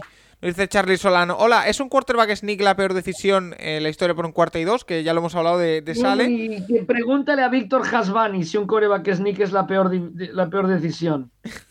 Le, ¿Eh? le preguntaremos. No, no, el Ice Bowl, Bart Starr anota con un coreback sneak y ganan los Packers el campeonato a los Cowboys. Y, y un coreback sneak me parece que dos, dos yardas o más. Bueno, no, no sé, no sé. Yo estoy de acuerdo con lo que comenta. Yo creo que Sala tenía que haber intentado, bueno, no, sé, se la jugó. Por eso no entiendo jugártela así. Es que si, si, si anotas, si conviertes, ganas el partido. ¿Y, qué, y qué vas a? ¿Qué más da perder el partido? O sea, imagínate el golpe de moral haberle ganado a los, a los Buccaneers. Siempre la, la. Yo creo que el problema de estos cuartos downs es que estás más pensando en lo que va a ocurrir después que lo que está pensando ocurriendo en ese momento, ¿no? Zach Taylor, bueno, es que si meto tres puntos, entonces Mahomes la va a coger. Bueno, mete tres puntos y, y no sé. Aquí el, el- un poco el argumento es que si no lo convertían, le obligaban a Brady a recorrerse todo el campo. Pues se lo recorrió. Imagínate. Eh, Aureli Peris, cambiando un poquito de tercio, eh, nos dice: Hola cracks, ¿veis posible que la NFL y la NCAA puedan unirse para temas de promoción? Por ejemplo, que el Game Pass dé también el college. ¿O cómo funcionan ambas en este aspecto? Eh, Rafa, si te digo la verdad, nunca me había planteado esto del Game No, pero, Pass. pero es, es una gran pregunta, Pero- sobre todo internacional. Se beneficiaría muchísimo la NCAA de un acuerdo con la NFL. El problema es que hasta que yo estaba ahí metido, ahora no lo sé, pero se llevan bastante mal. El problema es que ahí eh, tendrían que, que enterrar las hachas de guerra y porque, porque no hay, siempre era muy complicado los jugadores internacionales que entonces si habían jugado en la NFL Europa no podían ir a jugar a una universidad. Y mira que con el hockey, hielo, con el béisbol, Oliver Locke estaba intentando que con la NBA hay puntos de acuerdo, ¿eh? hay jugadores que los draftean en la liga de hockey, en la liga de béisbol y como son muy jóvenes, los ceden a una universidad durante un año o dos, pagando la carrera del jugador, el equipo. Hockey hielo se da muchísimo, ¿no? Con jugadores que vienen pues, de Finlandia, de Suecia, de todos estos países. Y, y hay, un, hay un punto de acuerdo. O sea que yo creo que la pregunta está muy bien tirada. El problema es que habría que buscar ese punto de, de acuerdo, pero tendría muchísima lógica, ¿no? La, la NFL, de hecho, en, en- en- cuando salió NFL Network, compró derechos de varias bowls en Estados Unidos, ¿eh? Sea, tú tenías NFL Network o en España tenías el Game Pass y podías ver algunas bowls, no, no de las más significativas. Pero vamos, que algún intento ha habido por parte del NFL de aglutinar fútbol americano. Pero no se ha dejado mucho la NCAA, hay todo el tema este de, bueno, el tema un poco hipócrita que siempre hemos comentado, ¿no? Que si la NCAA los atletas no tienen que cobrar, etcétera y tal. Pero bueno, no, no, yo ojalá algún día lo logren, porque toda la penetración que puede realizar la NFL en el mercado internacional beneficiaría a la NCAA y por ende a la propia NFL, porque cuando empiezas a seguir jugadores desde que están en la universidad, como hace Nacho, luego, o como hacen Álvaro Rodríguez y todos estos enfermos del fútbol americano, pues cuando llegas a tus amigos de, Paco del, del Running y todos estos que se acreditan para ir a una bowl a Mobile, Alabama. Increíble, ¿eh, Rafa? A la, a la Ya. Senior. A Mobile, no- Alabama, ¿eh? No, ya lo sé, ya lo sé. Pero que cuando haces esto, claro, es que te, te conviertes en fan automático de la NFL, porque todos esos jugadores vas a seguir la trayectoria, los vas a seguir en el draft, etcétera. ¿eh? Yo creo que se beneficiarían mucho ambas, pero. Veremos con, con todo cariño, ¿eh? por favor. ¿eh? No- Sí, sí, sí. ¿Mm? Eh, Álvaro Soriano nos dice, a Tyson Hill se le han unido jugadores como Cordarel Patterson, Divo Samuel o incluso Micah Parsons, desempeñando varias posiciones de manera muy destacada. ¿Creéis que va a ser una tendencia la de buscar jugadores totales menos especializados? ¿Se volverá a ver un jugador que juegue en ataque y en defensa? Rafa, ¿tú qué crees? Por supuesto que sí, por supuesto que sí. Mira drafts como Isaiah Simmons, por ejemplo, estos jugadores que no son, no son ni safety ni linebacker, ni. Yo, yo creo que sí, yo creo que, que se tiende a esto. Y, Yo recuerdo y a que- Abril y Peppers también, un par de años antes. No, más, Sí. años antes. Yo, yo creo que sí que se verán, pueden verse jugadores en ataque y defensa, eh, pero en situaciones puntuales, eh, no que, que disputen todo un partido en ataque y en defensa. Pero yo creo que en situaciones puntuales sí. Bueno, sí. eh, es lo que decía Nacho, Abril Peppers era el retornador y de Cleveland y a la vez era también safety. Bueno, sí, pero jugar Special Teams y ataque o defensa sí que, la- sí que pero hay. bueno, pero ataque y defensa no yo... es tan habitual. Bueno, sí, un defensive back que, que retorne sí que hay equipos que lo tienen.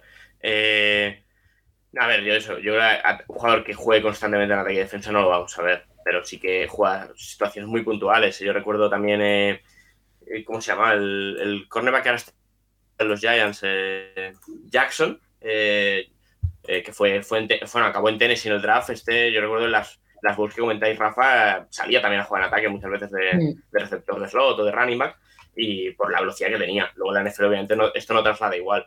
Eh, a ver, a mí hay diferentes situaciones. A mí lo de Tyson Hill a mí me da... A mí me cuesta bastante más verlo, pero, pero sí que, claro, Parsons al final en defensa, un, un linebacker que te puede alinear eso como, como linebacker principal, como archer linebacker, como pass rusher, eh, como incluso como cornerback. Como safety. Ha jugado como safety algún snap también, ¿eh? Yo creo que el mejor Bueno. ejemplo es el de Divo Samuel, que, que en realidad es un jugador que es un wide receiver y que lo ponen a, hacer de running back. O sea, tienes ya una doble función muy clara, no, no es. Bueno, ¿no? Si nos ponemos, si nos ponemos esa Camara línea- también, ¿no? Camara también entraría dentro sí, de esta... pero, pero, Pero Camara recibe, sí. Sí, no, Muy- yo, yo creo que es al revés. O sea, es un wide receiver que no tenga un físico de corredor, que lo pongas a correr, aunque digo Samuel tiene un buen físico, yo creo que habla de esa doble dimensión que por qué no, si lo hacen con Divo Samuel, pues lo pueden hacer con un, con un safety en algún momento o con un cornerback, ¿no? Seguro. Eh, Pero eh, volvemos a lo mismo, estamos hablando de 5, 8 snaps por partido, no, Sí, que no- no- no de todo el partido. todo, todo el partido, todos los snaps en ataque y en defensa no lo va a jugar nunca un jugador. Por, pura, por puro físico, vaya. Eh, Rafa, nos pregunta Bartu, ¿cuál es la edad media de los árbitros en la NFL? La mayoría da la impresión de que son bastante veteranos, ¿no? Sí, los referees 51 años. Esa es la media. No mal. Es la media. ¿No? Pero bueno, es veteranos porque tienen que ser un camino bastante largo para llegar ahí. Tampoco necesitan mucha condición física para cumplir su función y siempre la sabiduría de la edad, en teoría, ¿no? Es mejor que la, el ímpetu de, de- de ser más joven. Entonces, esos- todos esos son los motivos. Vale. Eh, FanFH34 Mariners, que esta semana viene con fuerza, ¿eh? Eh, Dice, en tromba como le gusta a Paco. Pues sí. Yo le pregunto, número 34, mejor pitcher de la historia del, del béisbol. Y no es Félix Hernández. Es Eh, mi pregunta. Solo en regular season, ¿qué equipo de la FC Norte lleva más años sin ganar la división? Sí, Cleveland Browns, eh, amigo FanFH34 Mariners. ¿Qué le vamos a hacer? Eh, Los eh, Bengals llevan muchos años también sin ganar más que los Browns un partido de playoff. También en regular season, ¿qué equipo de la FC También Norte Ohio. lleva más años sin ganar los dos partidos a mis Steelers en la misma temporada? Sí, los Browns. Eh, ¿habrán, ¿Habrán ganado ya los Colts y los Bills sus divisiones? Oye, los Bills las van a- la van a ganar, creo yo, o lo, o lo deberían ganar, sería lo normal. Los Colts no, la ganan lo- los Titans. Y eh, esta es de nota, Rafa, Nacho, no sé si lo habéis preparado.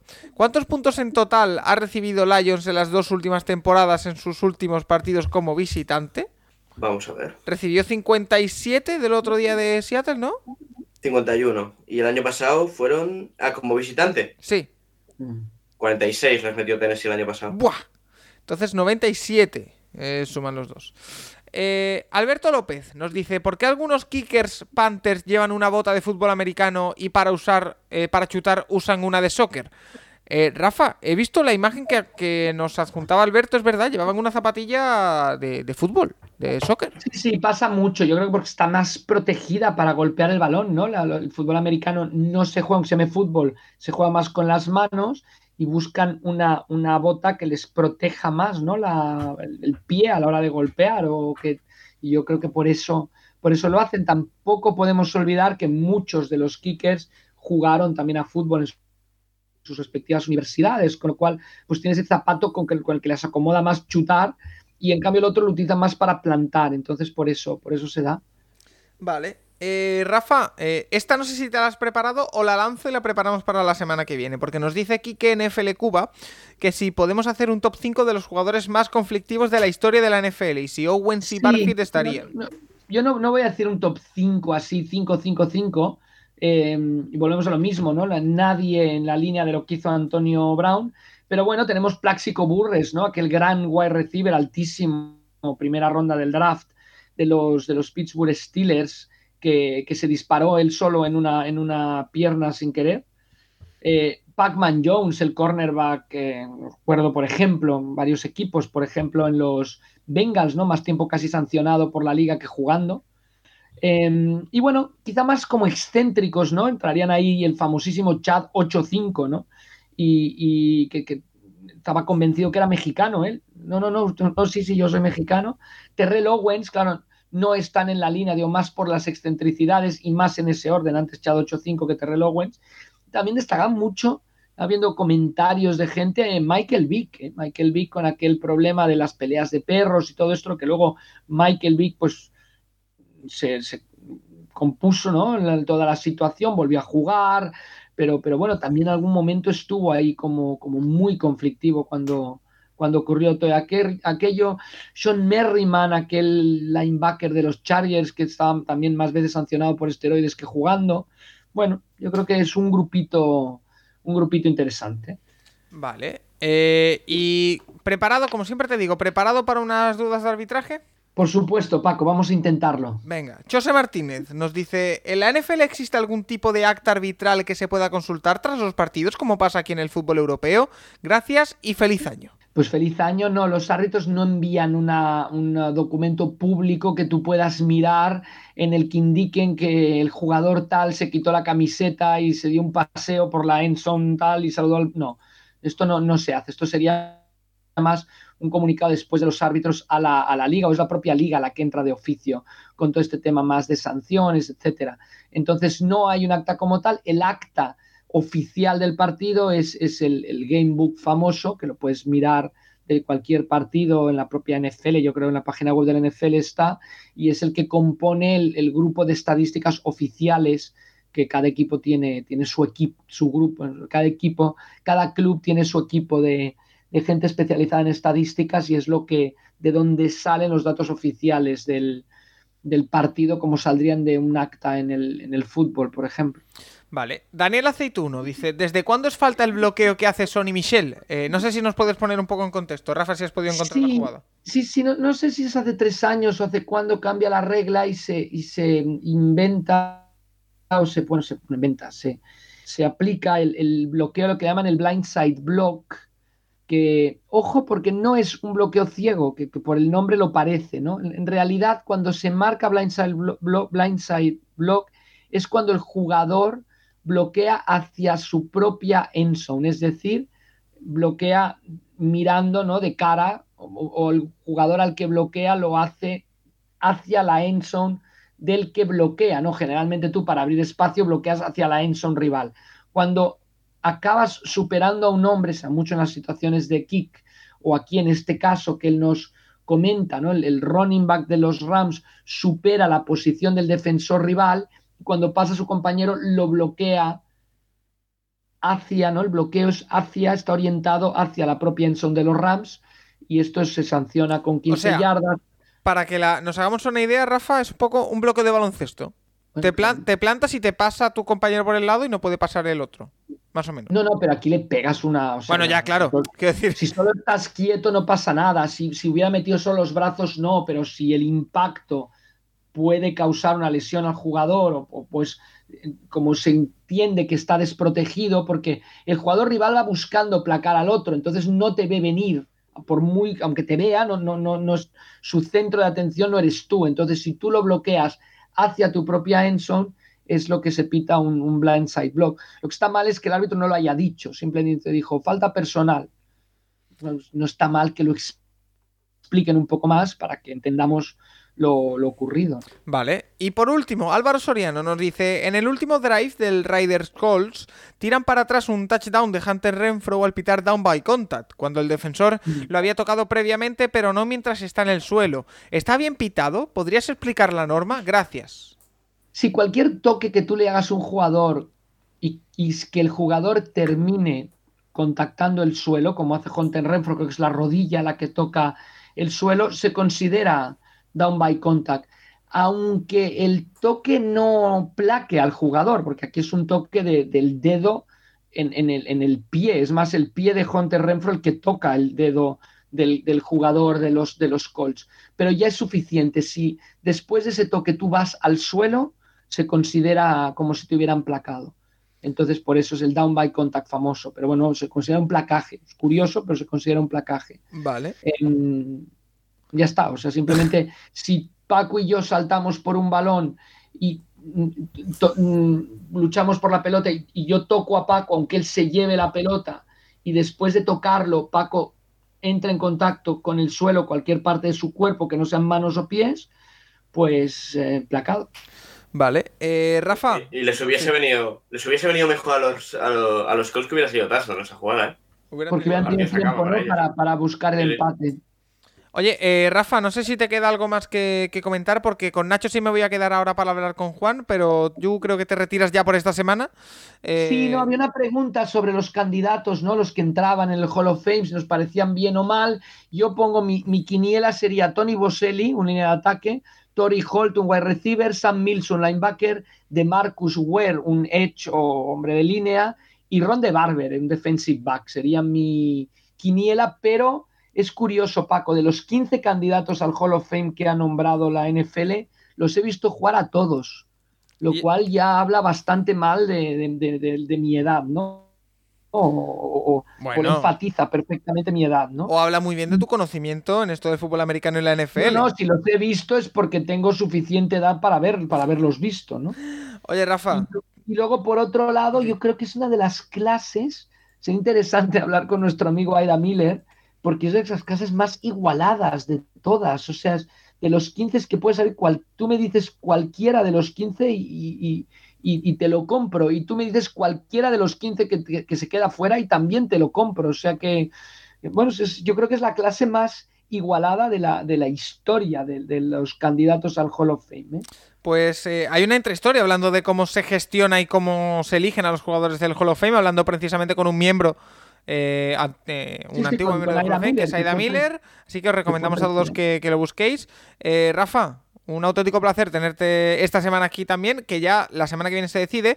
Desgraciadamente, como en el Browns eh, Bengals no va a haber nada en juego, eh, no lo vamos a poder vivir en tu casa, pero, oye, eh, habrá que plantear algo para. No, pero la invitación queda abierta para los partidos de playoff, a ver si no nos haces el salto este año. No, no, no, sin duda. Eh, eso no me, lo, no me lo pierdo yo por nada del mundo. Nacho se comporta, ¿eh? No, comporta Además, si no, si no juega Seattle, pues más se va a comportar todavía. Eh, bueno, no, no tampoco hago nada raro en los partidos de Seattle. Bueno, más allá de, de insultar a Flowers cuando estaba. Yo me pongo un poco nervioso. Eh, Rafa, como siempre, un auténtico placer y te espero la semana que viene con más. Estupendo, hasta luego. Nacho, tú y yo nos quedamos que vamos a recibir a Juan Jiménez y hay que hablar de Big Ben, hay que hablar de todo lo que se viene, de preguntas de quarterbacks, de Joe Burrow, todo eso todavía queda en el Capologist. Vamos a ello. Hey, let's go now. Let's go now, man. Hey, put a drive together. Go get seven now. Let's go. Hey, two, green right off nasty. Hound two, Y foodie, edge spacing, back slide. Hold on. We're good, we're good, we're good. Hey, Mike, Mike, hey, Mike 20, 36, top 57, 43. Monday, Monday, Monday, Monday. Blue lady, blue lady, blue lady. Omaha. Momento, como cada semana, para meternos en terreno quarterbacks. Y meternos en terreno quarterbacks significa hablar con Juan Jiménez, arroba de QB Nerd. ¿Qué tal? Muy buenas, Juan. Hola, ¿qué tal? ¿Cómo estés a todos? Un saludo. Eso te iba a preguntar yo, ¿qué tal la semana? Pues bien, pues eh, muy intenso, ¿no? Sobre todo bueno, con las fiestas, eh, las bowls de college y el domingo la NFL, así que eh, pues no dando abasto, demasiado fútbol y poco tiempo, pero, pero disfrutándolo como siempre. Eh, se queda con nosotros Nacho Cervera también, que te tengo por ahí, ¿verdad, Nacho? Y eh, ya sí. podemos hablar de lo que ha sido el partido del lunes, que era el que nos quedaba pendiente.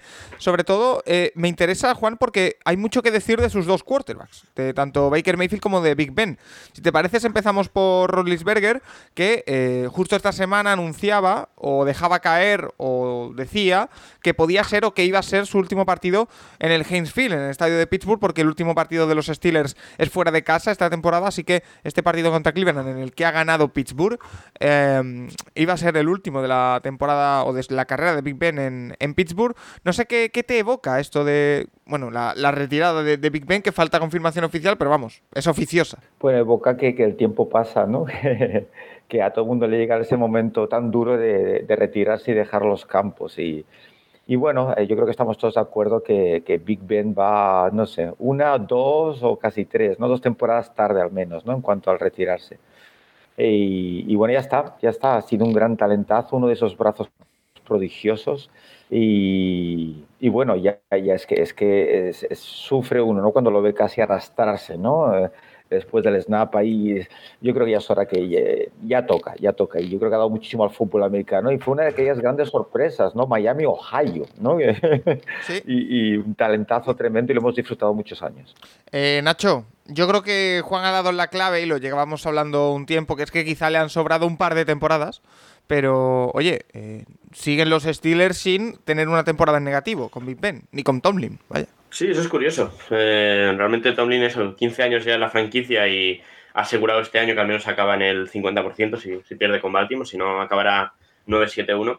Y a ver, a mí la temporada de Steelers tiene mucho mérito. Primero en ataque tenían, no sé, estaban bastante limitados en cuanto a línea ofensiva, en cuanto, en cuanto al propio Big Ben. Y mira, pues han ido sacando partidos, el, el nivel de TJ Watt es una locura. Cuidadito, está, está cuidadito un, que va a romper un, el récord de sacks, ¿eh? A ver, a ver eso, ¿eh? porque claro, está, está un, a un sack del récord, de, lleva 21 y medio, el récord son 22 y medio que hizo, que hizo Strahan hace unos años con los Giants. Y claro, eh, da la sensación de que Baltimore le va a tirar a tres tíos en cada jugada la semana que viene para que no lo consiga, pero, pero es muy posible que lo, que lo haga. Y obviamente creo que, creo que con el partido de ayer eh, Watt, Watt, cierra el debate de, del defensa del año. Sí. Pero creo que no, no hay debate. O sea, muy, por muy bien que esté jugando Micah Parsons, batir el récord de sacks es otra cosa. Y por mucho que haya un partido más, ¿eh? pero, pero es que Diego lleva 14 partidos, va a acabar con 15, no con, no con 17. Y, y, bueno, el tema Big Ben, a mí sí es verdad que le puede haber sobrado algún año, pero al final, oye, si tienes contrato y tú te ves para jugar, ¿por qué no? Realmente, a mí esto, a mí esto de retirarte cuando ya te muestras que, que no puedes más, a mí me parece bien. O sea, lo vimos el año pasado con Brice, este año con, con Big Ben. Con y, eh, Peyton Manning bueno, igual, el ahora... último año de Manning gana la sí, Super Bowl, pero claro. es lo que es. Sí, pero el nivel de Manning aquel año ya no, ya no daba, ya no daba para más. Eh, es, es, increíble que gana aquella Super Bowl, pero, pero mira, eh, administrando les dio y con aquella defensa, pero eh, que era un poco el, que el planteamiento que se podía pensar en Steelers, pero a mí la sensación de que la NFL estos 5, 6, 7 años ha evolucionado suficiente como para que con el ataque actual de Steelers no te valga. Eh, a ver, eh, Steelers llega vivo la última semana, lo tienen prácticamente imposible, o sea, tienen que perder los Colts con Jacksonville para que tengan alguna opción, igual que Baltimore, pero, pero tiene mucho mérito la temporada y bueno, a ver ahora, claro, Pittsburgh no tiene ningún plan B en plantilla ni... Y a ver, a ver eh, eso, un draft en el que van a estar eso en el 15, 16, 17 más o menos, 18, y una agencia libre en la que no hay ningún quarterback bueno, Molaría, es que, mola, que, molaría muchísimo la unirse, que uniesen, se uniesen los caminos de Pittsburgh y Pickett. Molaría muchísimo, pero en el 15-16 no va a caer seguro. O sea, o, o suben a por no, él, yo o, antes Pickett. o algo bueno, raro. es una opción realmente, pero, pero bueno, eh, lo que hablábamos antes de entrar con Juan, que realmente no hay ningún quarterback este año que me parezca fiable. Eh, a ver si hay alguno, algún veterano por el que puedas traspasar sin que sea carísimo, pero claro. Eh. El nombre que todo el mundo está pensando. No, ya, yo Garoppolo lo dije en verano, con, antes de empezar la temporada con una opción, pero bueno, yo creo que Garoppolo, a ver, a ver, a ver si consiguen traspasarlo. Realmente le queda un año de contrato, bastante, mm, no sé, yo la opción de que Garoppolo acabe cortado también es, es posible, pero bueno, veremos. Eh, yo eso, yo creo que algún rookie cogerán, pero no tengo tan claro que sea en primera ronda, y un veterano pues veremos. Eh, Pittsburgh, eso, la defensa que tienen es bastante buena, tienen, tienen ciertas posiciones cubiertas, ahora falta eso, quarterback es la más complicada y un poco de línea también porque cuesta, ¿eh? cuesta ver algunos partidos de, de, de Pittsburgh en ataque. Eh, Yo creo que una de las claves de este año ha sido, ya sabéis que yo era muy fan de Harris, ¿no? Que a pesar de las dudas de la línea de ataque, que ha hecho una gran temporada y ha ayudado, ¿no? Al que estén ahí. Bueno, De todas maneras, eh, si Harris, fijáis- eh, Juan, perdóname que doy el dato. eh, ayer se convirtió en el jugador de Pittsburgh con más yardas terrestres en su año rookie de la historia, Ya. superando a, Por eso es que a me, Franco me Harris. entusiasmó. Me entusiasmó. O sea, el momento que Harris iba a los Steelers, que es ideal. O sea, para mí, eh, los Steelers es, ¿no? Ese, ese running back fuerte, Pero, potente. pero con las necesi- las necesidades que tenían, a mí me da la sensación de que había otras posiciones a reforzar antes que la de running back en primera ronda, pero bueno. ¿Tú, crees, sí, ¿tú que realmente, eh, San, eh, Santi, Nacho, ¿tú que hubieran llegado a donde han llegado los Steelers sin un running back como Harris?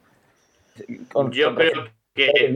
Arrastrar, no sé, no sé. No bueno, sé. Yo creo que, bueno, yo creo que si hubieran cogido algo más de línea o algo en primera ronda y otro running back más atrás, a Michael Carter, por ejemplo, eh, salió en cuarta, quinta ronda de los Jets y sí que ha tenido alguna lesión, pero ha hecho un buen año. Eh, obviamente, a ver, no sé, a mí es que lo del el running back en primera ronda es un lujo que te puedes plantear cuando tienes todo lo más cerrado. Para Pittsburgh, bueno, veremos los próximos años. Eh, a nadie, Harris ha hecho un muy buen año, realmente va a acabar eso, eh, pasando, pasando las mil yardas, creo que con este partido ya las, ten, ya, ya las pasó. Y, y, bueno, realmente es que los. Vamos a ver Etienne el año que viene, que este año no podía jugar, pero bueno, los, los que pintaban ahí arriba de running back son muy buenos, pero, ah. pero tienes. Running back necesita algo, algo que lo rodee para, para, para funcionar.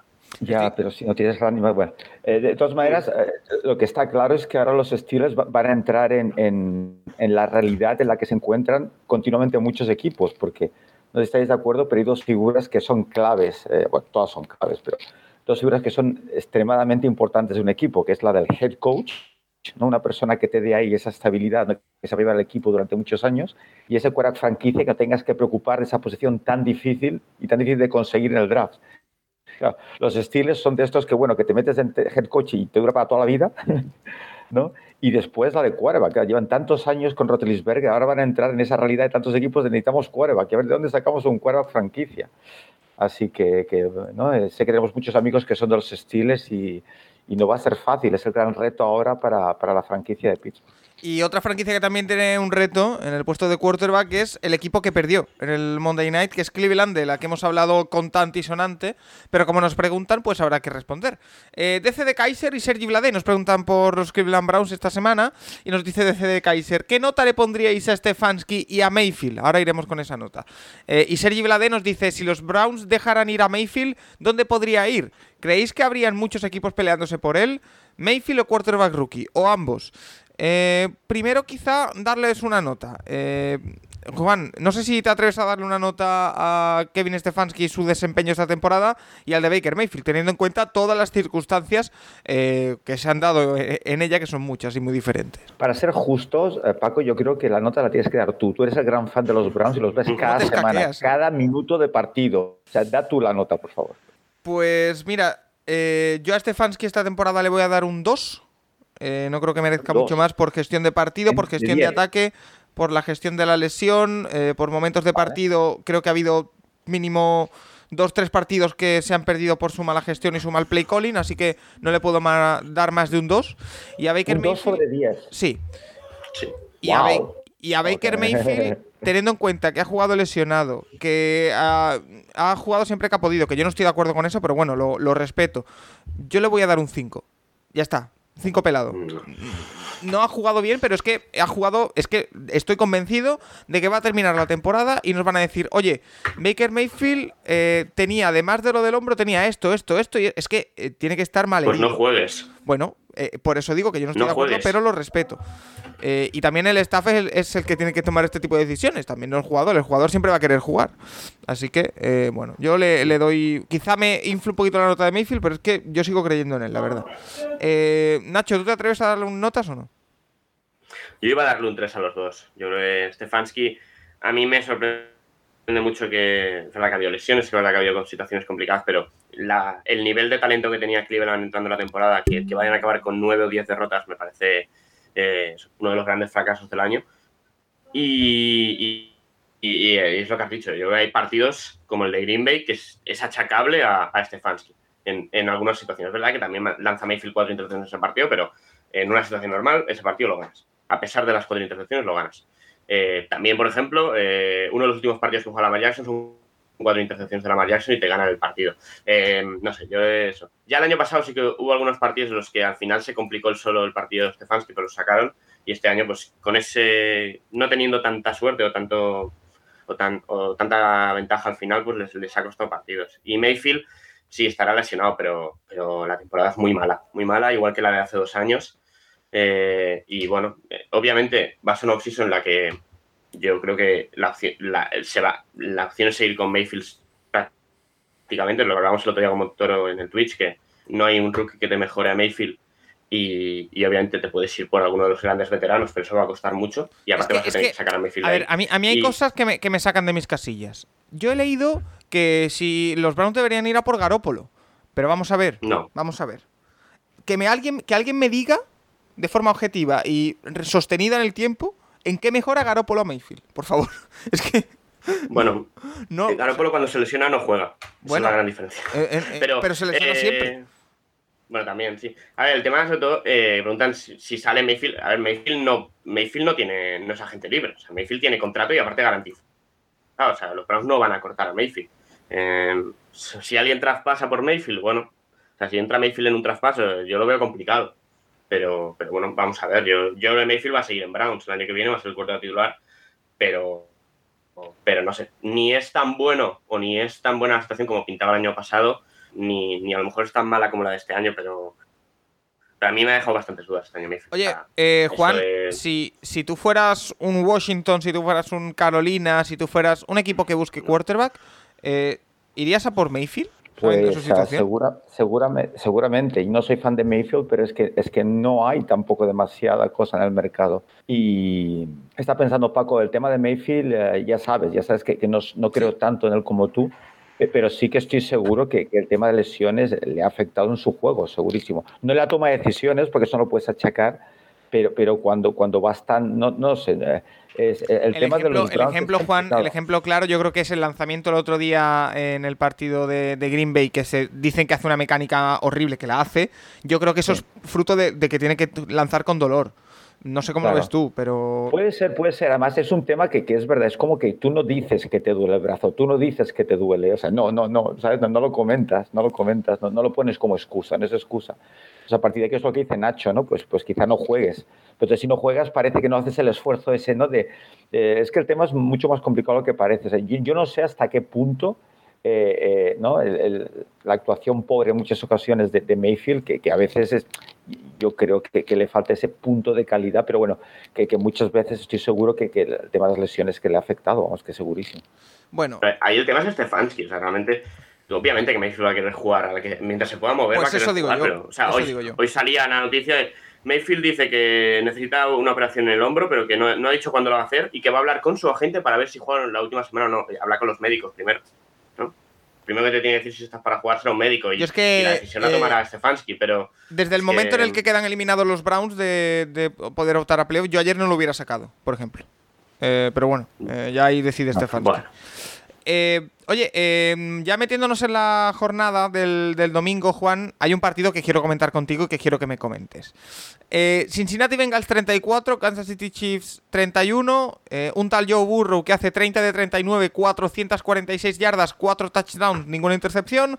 Enfrente un tal Patrick, Mahomes que hace 26 de 35, 259 yardas y 2 touchdowns. Y nos pregunta eh, Antonio Cabrera que fue un espectáculo. ¿Qué, qué te pareció ese partido? En el que además, ya lo hemos dicho, los Bengals. eh, ahora hablaremos de Joe Burrow ¿eh? en el tema de la semana, pero eh, el partido en sí, eh, sé que andaste un poquito desesperado al final con los Bengals. No sé qué te pareció. Bueno, pues lo disfruté, os podéis imaginar cómo lo disfruté, ¿no? El, fan número uno de, de, de Burrow desde hace ya tres, cuatro temporadas, así que lo disfruté muchísimo. Dos, cuerdas con ese talento, un amante de la posición como yo, tener esos dos talentazos jugando uno contra el otro, es que, es que, no, es que, lo, que, lo, que lo único que puedo hacer es que, es que disfruto todavía más del deporte que ya de hecho te encanta, ¿no?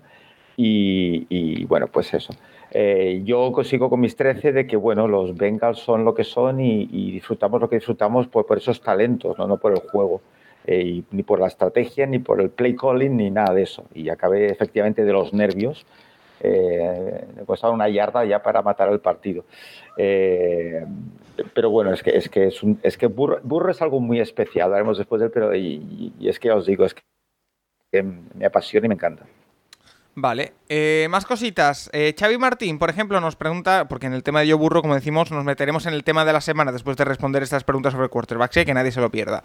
Eh, Xavi Martín nos dice, pregunta para Juan, ¿qué falla en Tannehill? Él, la línea ofensiva, los receptores, el play calling, me produce mucha inseguridad y un ay, ay, ay, ay, ay constante cada vez que va a pasar. Y por otro lado, ¿cuál es la cable de que, de que Burro y sus colegas sean tan divertidos de ver? Lo de Burro lo analizaremos. Eh, Tannehill Eh, sí que es cierto que yo no he seguido a los Titans este año como de forma exhaustiva, pero a mí me produce todo lo contrario. A mí Tannehill me produce mucha seguridad, Juan, no sé a ti. No, es que Tannehill es Tannehill y siempre ha sido Tannehill. Eh, En, en el momento que llegó a los Titans, eh, es verdad que, que, que, lo arroparon, yo creo, eh, de, de, un sistema de juego donde se sentía mucho más cómodo, pero es el típico, es la definición perfecta de game manager. Es todo lo que es. O sea, es un jugador pues inteligente, que no comete demasiados errores, pero necesita un juego de carrera y una buena defensa. Es que él no te va a ganar los partidos como hace Rodgers o Brady, que, que, ¿no? que te queda un minuto y un tiempo muerto y sabes que te va a destrozar. O sea, te han eligiendo este tipo de jugador, no tiene talento suficiente. Eh, y, ya está, es lo que es. Y cuando pues el equipo va adelante, más o menos, pues, pues sí bien, pero cuando va atrás, pues es que, no le pides más.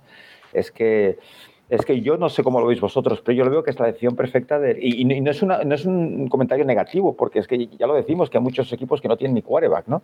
Eh, pero bueno, eh, que ya está, que, que, tiene el talento que tiene y, y, y es que, no sé, es, es, que es una discusión lo que te han diciendo que aparece de vez en cuando y no, es que es él y ya está, es jugador decentito, que te da lo que te da y ya está. A mí me parece un quarterback, Nacho, por encima de la media, eh, no superlativo, pero que puede rozar el. No sé dónde lo pusimos en el ranking de quarterbacks, pero rozando el top 10. Y para un equipo como Tennessee que tiene eh, lo que tiene, bueno, le sobra. ¿eh? Sí, bueno, hay que recordar que cuando llega ahí está Mariota y, y, los Titans con Mariota no iban a ningún lado y fue entrar Mariota, y, y, ese mismo año acaban entrando en playoffs, llegan a la final de conferencia. Los dos últimos años han ganado 11 partidos cada año obviamente que si tienes en el backfield a, a Derrick Henry, todo se facilita, pero este año no ha estado realmente. O sea, Henry se, se ha perdido 8 o 9 partidos, que hemos dicho antes, y, y, se, y, aún así el nivel de los Titans, cuando, cuando ha estado Brown en el campo, cuando Tannehill ha podido manejar los partidos, ha estado, ha estado bastante bien. Eh, no era la sensación eso, un poco lo ha hecho Juan, y hay manager, pero seguramente sea el mejor, ¿sabes? Otros, como puede ser Bridgewater, Bridgewater está lejísimo de ser lo que es Tannehill. Y bueno, con, yo creo que con un Tannehill puedes llegar bastante lejos. Eso, llega una final de conferencia y este año van a ser el sit 1. No, no creo que haya ningún problema en, en ello. Y, y, en Miami, pues eh, hubo un, el primer año de Gates fue muy bueno, luego tuvo la lesión, luego se complicó todo, pero, pero en Miami tampoco tuvo unos malos años.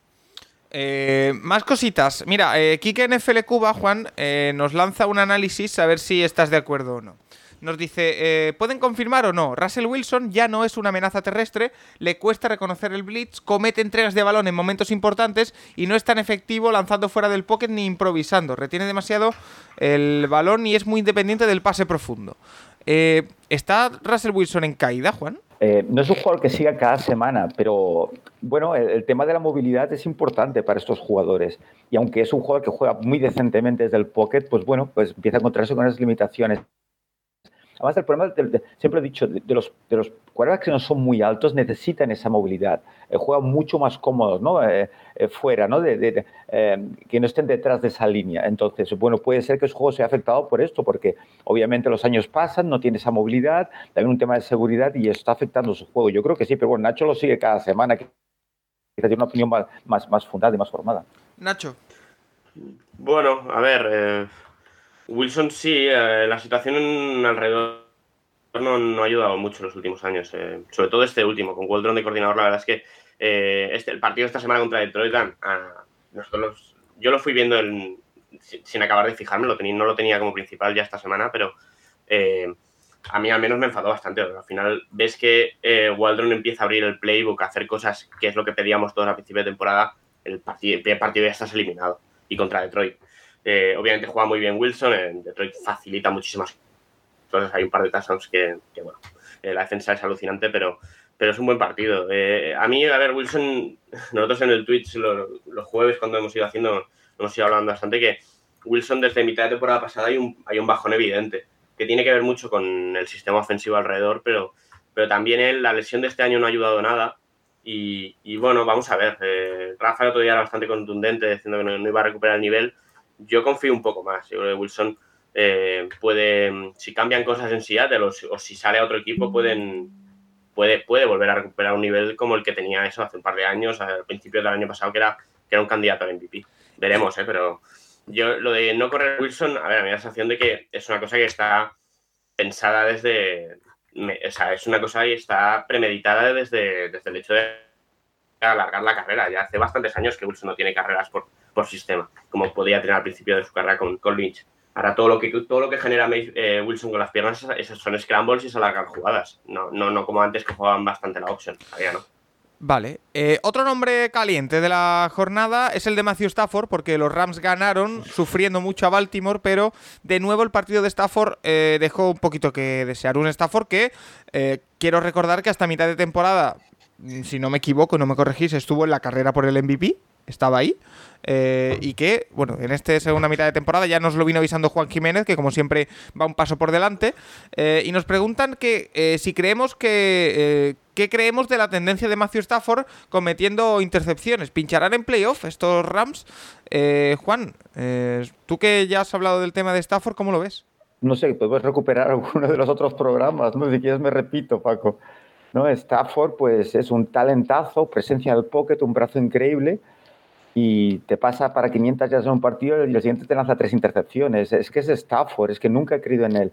Y el tema de los Detroit Lions, claro, eh, era la duda, decir, bueno, quizá, ¿no? En ese entorno, pues quizá fue por eso, pero es que, es que no, es que no. Y no vi el partido en directo, eh, vi el resumen y es que, es, que, es, que no me lo, es que no me lo podía creer, es que no me lo podía creer. Es que la jugada esa la puse en, en, en Twitter, ¿no? Eh, ese pase, ¿no? Con tres defensores y, y tiene la ruta cruzada ya Jefferson creo que era, además por delante la visión, o sea, justo por debajo, totalmente solo, para el primer down, y, se, va, se va profundo, eh, totalmente premeditado el pase, como el típico jugador de colegio, o sea, que, voy a la primera opción porque sí, pues ya está, y no pienso, no leo. Y es un tío muy veterano, ya muchos años. Y lo que más me molesta y lo que más me, preocupa de, cara a los, amigos de los Rams es que viendo la actitud, o sea, le ves la cara, es como que no va conmigo esto, y, lo ves saliendo la banda, si lo vistes. Y McVeigh, como se lo miraba, y, y, era su rollo, o sea, es que, es que no lo entiendo, no, lo entiendo, no lo entiendo. hay jugadores que desprenden ese algo, ¿sabes? Incluso cuando fallan, de decir, ah, de rabia, de decir, me he equivocado.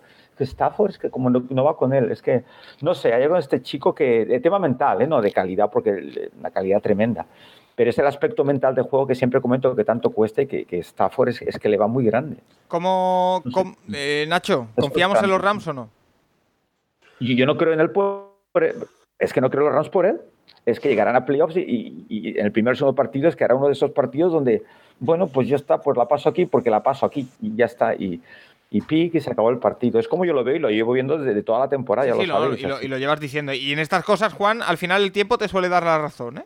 No, y, espero equivocarme de cara a los amigos de los Rams, que no es nada contra los Rams, por favor, ¿no? Pero son las sensaciones que tienen algunos jugadores y no sé, te puedes equivocar, pero es, es, que, es que cada semana, y, no lo vi en directo, vas al resumen y pues eso, como me gusta a mí estudiar a jugadores y, y, otra vez lo mismo y otra vez lo mismo y, y, es una pena porque es que, es que es un talentazo, es que un brazo así, pero bueno, es el tema mental del juego que, que, que siempre comentamos que, es vital y hay jugadores pues, pues les, va muy grande todo esto y, no sé qué les pasa, que se vienen abajo y, entran en estas dinámicas que es que es error tras error.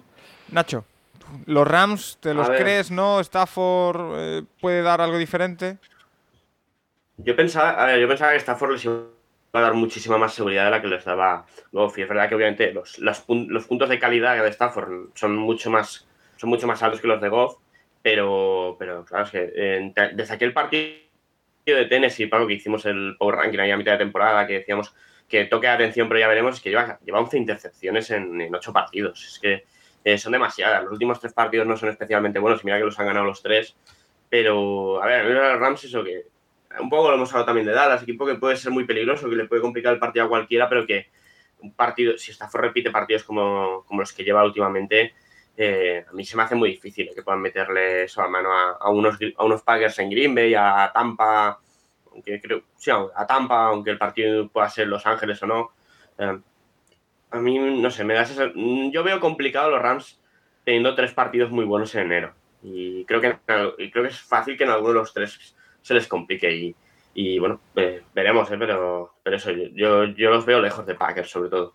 Los Packers es que ahora mismo dan bastante miedo. Eh, y otra pregunta que nos hacen es, con Miami eliminado de playoff, ¿volverán los rumores alrededor de Deshaun Watson?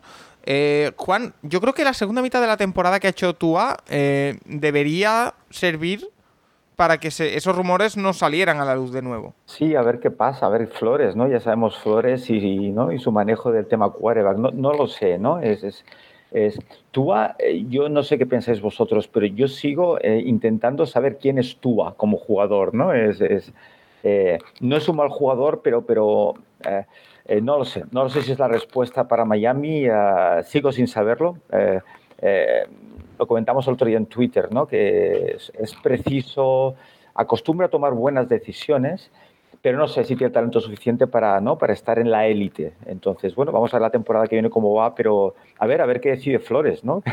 en el tema. No lo sé, no lo sé. Eh, Nacho, eh, lo de Tua, bueno, eh, esta racha si para algo debe servir en Miami este final de temporada es para apaciguar un poquito las aguas porque iban revueltas. Sí, a ver, es un, es un choque de realidad el partido, lo, lo, hemos ido hablando estas últimas semanas con Rafa, que habían tenido un calendario asequible y que estos últimos tres partidos iban a marcar el nivel real. A Saints, a los, bueno, a lo que pudo sacar Saints aquel día les ganaron. Y contra Titans ya cuando empezó el partido y el diluvio que había ahí en Tennessee, toda la situación eh, yo al menos cuando lo vi pensé que el partido la situación beneficiaba mucho a Tennessee cada partido y luego se vio que, fue, una victoria muy asequible. A ver, yo creo que el nivel de Tua estas últimas semanas, eh, estos últimos dos meses, te tiene que dar la garantía de que con Tua puedes ir. Eh, a lo mejor no va a ser una estrella, a lo mejor, a lo mejor si lo comparas, claro, la comparación obvia es con Burrow y Herbert por ser del mismo draft, obviamente si haces la comparación pues vas a salir perdiendo, pero que, que con Tua, a Tua le tienes que dar mínimo el tercer año. Si, se si, si, a Daniel Jones está planteando darle un cuarto, ¿cómo no le vas a dar? El tema de Sean Watson, a ver, eh, de Sean Watson hasta que no pase el tema del juicio, es, es que de verdad es un, eh, no puede, no se puede hablar de Sean Watson. Es que eh, es un jugador que puede acabar en la, puede, puede, o sea, puede acabar fuera de la liga sin problemas. Si, si, se le declara culpable, si, si vamos a ver cómo va aquello, pero no, no puedes traspasar por un jugador con, con esos temas pendientes. Y ya me parece increíble que se hablase cuando el límite de traspaso es como para hablarlo ahora. Y, y a ver, eh, de cara al draft, Miami, eso tiene la elección de San Francisco, que va a estar más o menos, tal vez unos picks por detrás de Miami, pero bueno, tampoco es una bajada tan grande. Eh, bajarán 4 o 5 picks tal vez, 3, 4. Eh, y a ver, a ver, a seguir reconstruyendo. tú, has tú has jugado con posiblemente una de las dos peores líneas de la temporada, una de las dos, tres peores líneas de la temporada. Hay que dar hay que darle un poco de protección también. Em, que son todos muy rookies, pero ahí falta talento veterano en la línea ofensiva y creo que Miami es lo que tiene que hacer esta, esta eh, Juan, más nombres que ponemos encima de la mesa. Eh, al final, en los 49ers, después de mucha intriga durante toda la semana, acabó jugando no Jimmy Garoppolo, sino Trey Lance. Y nos pregunta por él David Jiménez. Nos dice, eh, ¿qué te ha parecido la evolución de Trey Lance desde su debut en la semana 5 contra Cardinals hasta la actuación de este fin de semana frente a los Texans? ¿Qué aspectos ves que ha mejorado y cuáles debería trabajar más? ¿Pudiste ver a Trey Lance? Bueno, vi solo, vi solo los highlights. Eh, como siempre digo, Paco, no por falta de interés, sino por falta de tiempo. Entonces, bueno, el gran David Jiménez, ¿no? Eh, gracias por la pregunta, ¿no? Uno de los, nuestros grandes amigos en, Twitter y el Capologist. Eh, yo, yo, entiendo el interés y el, ¿no? y el, y el entusiasmo, pero vuelvo a, lo de siempre, a lo del último partido, ¿no? El entusiasmarnos con el último partido. Sí lo vi algo más maduro, pero, pero me, dio la impresión de que, de que Shanahan, que es un tío muy inteligente, lo protegió muchísimo, muchísimo, con mucho play action, con mucho rollout, sacando el pocket, con mucha carrera eh, muy, muy conservado en su juego. Lo vi algo menos perdido, eso sí, porque es, que la impresión que tuve ¿no? a principio de temporada, la verdad es que fue muy negativa. Pero, pero es, que, es que yo personalmente no vi lo suficiente para saber realmente qué tienen los 49 en Trey Lance. Eh, entonces, bueno, a ver, a ver, a ver, que el tiempo nos dirá si ese talentazo físico va más allá, ¿no? que, un puro talento físico, y como siempre digo, no es lo suficiente para triunfar en NFL. Entonces, bueno, veamos, pero sí, jugó un partido de frentito, pero, pero, pero es, que no vi lo suficiente para tener una opinión todavía de si Lance realmente va a ser ese gran cuervo que los 49 quieren y necesitan. Vale. Oye, eh, esta semana volveremos a tener intrahistoria centrada en college para hablar de lo que pasó en las semifinales y lo que va a ser la final del college football, pero si os parece, eh, hacemos una pequeña incursión en el mundo college, ya que os tengo por aquí os hago algunas preguntas. Por ejemplo, eh, la de Iván Girona, Juan, que nos dice, vi en una bowl universitaria que en un drive a una yarda de la red zone eh, han puesto a un línea ofensivo como running back y marcaron touchdown porque no había quien parara esa mole en tan poco espacio. ¿Creéis que puede ser una técnica de desarrollar o pensáis que ha sido simplemente una frivolidad? No, eh, se ve, se ve, los Cowboys lo han estado haciendo. Lo han hecho varias veces esta temporada. eh, poner Pitabea, Pitabea. Pitabea en los Buccaneers a veces sale de fullback. Claro. Para Y- lo- y mucho- sí, o sea que, que se utiliza, se utiliza además, un- uno, eh, y sobre todo la posición de Tyren, ¿no? El, el colocarlo de fullback. El tema es que como todo el mundo juega la spread, hoy día no salen los fullbacks. Antes todos los equipos jugaban con eh, eh, fullback y tailback y salían de college. Ahora no salen de college porque no hay. Entonces, pues bueno, es una opción que no es que es una tendencia, es que es una necesidad, porque hay en situaciones donde quieres correr el balón con ese running back, ¿no? Por delante, ¿no? Con ese el lead block, entonces necesitas un tío grande. Entonces, si no tienes el fullback de toda la vida, pues utilizas un terreno incluso en línea de ataque, ¿no? O, otro jugador, un linebacker, yo qué sé.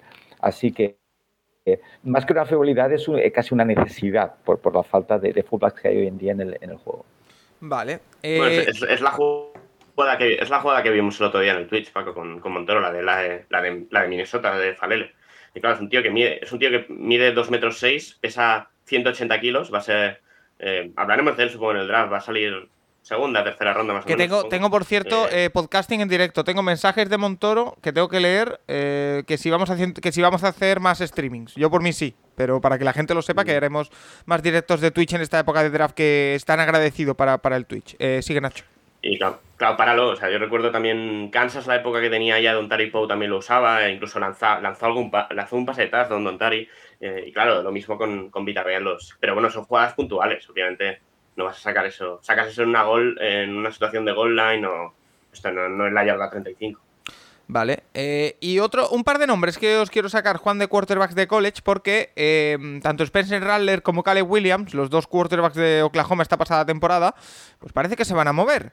Spencer Rattler, bueno, ya, ya está en el portal de transferibles y según nos dice Jordi Min, parece que está cerca de ir a South Carolina. Eh, no tenía ofertas mejores, no es un paso atrás en sus posibilidades. No sé qué, qué sabemos de, de Rattler, pero si va a Carolina del Sur, eh, no es quizá el nivel de universidad que se esperaba, ¿no, Juan? Yo, es, que no, es que South Carolina no, no lo percibo en absoluto como una mala universidad, en absoluto. Eh, eh, lo que pasa que, bueno, no está en el top porque el top está quien está, pero South Carolina no es ni mucho menos. El paso atrás lo dio Rattler esta temporada, con el juego, con su juego, no, no, no por ir a South Carolina. No, no, eh, además, eh, además precisamente es una de, de esas universidades que me gustan desde que Steve Spurrier estuvo allí, eh, solamente mi entrenador favorito de todos los tiempos, ¿no? O sea que, que yo no lo percibo para nada un paso atrás. Eh, eh, de, hecho, yo qué sé, si, Radler realmente es lo que pensamos o se pensaba, no yo, que era, o sea, Santa Carolina yo, puede ser perfectamente el contexto que necesita para destacar. Y, bueno, lo de Caleb Williams, pues, pues yo creo que, que, demuestra un poco el caos que hay hoy en día en, el tema universitario. es eh, y bueno, no lo culpo, ¿no? Pues él en su día, pues eh, Lincoln Riley le, ¿no? le convence para que vaya allí y se va. ¿No? El entrenador, pues este no es el entrenador que me reclutó, pues quizá me voy a otro sitio. Es que hoy en día el, el college football está en un caos tremendo, ¿eh? que supongo que es inevitable, pero es la realidad y bueno, estas noticias pues ahora ya, pues, pues, pues es lo que vemos cada día y es lo normal. Nacho, ¿ves a Radler en, bueno, en eh, Carolina? Bueno, a ver, eh, Carolina está en la SEC, no es, la gran, no es una gran universidad en la SEC, pero, pero bueno, eh, hablábamos de que se podía ir a otras universidades de ahí. Eh, justo, con, creo que lo hablamos con Montero, creo que me dijo que eh, justo el, el, tío que lo reclutó para Oklahoma ahora está en South Carolina y que por, Dios, por eso se ha ido a South Carolina. Entonces, bueno, tiene sentido.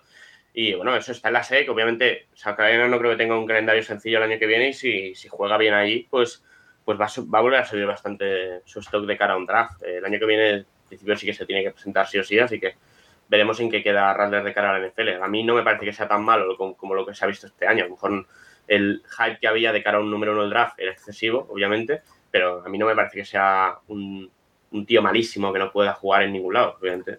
Eh, Radler tiene un nivel. Eh, veremos, veremos cómo le afecta este año. Eh, a mí lo de Caleb Williams sí que me ha, me ha, sorprendido mucho. A eso voy, a eso voy. Porque precisamente eh. Ha sonado en estos últimos días, bueno, parece, no sé si es oficial, eh, que Caleb Williams, que es el quarterback que le quitó el puesto en Oklahoma a Spencer Radler, también ha pedido salir de Oklahoma. Sí, y bueno, y a Oklahoma ya ha dicho Dylan Gabriel, que estos años está en UCF, que había dicho que se iba a Oklahoma, viendo esto ha dicho que se va a Oklahoma. Así que veremos, parece, parece, porque si, si Gabriel se va a Oklahoma, da a mí la sensación de que Caleb Williams sale sí o sí. Así que veremos Pero, eso. Eh, y de, y de, ¿hmm? Perdón, Nacho. No, y bueno, de Caleb Williams se está hablando mucho de Georgia, así que ojo, ¿eh? No, lo que quería decir, Nacho Paco, es que realmente no es que Caleb Williams haya pedido salir de, Oklahoma. Lo que ha pedido es entrar en el, oficialmente en el, transfer, ¿no? En el, eh, simplemente para, para, mirar otras opciones. Eh, o sea, no, es que quizá Oklahoma sigue siendo una opción, ¿eh? no quiere decir que se vaya, pero sí que eh, al entrar oficialmente ¿no? en ese portal, ¿no? pues, pues puedes, puedes decidir, pues bueno, a ver dónde vas.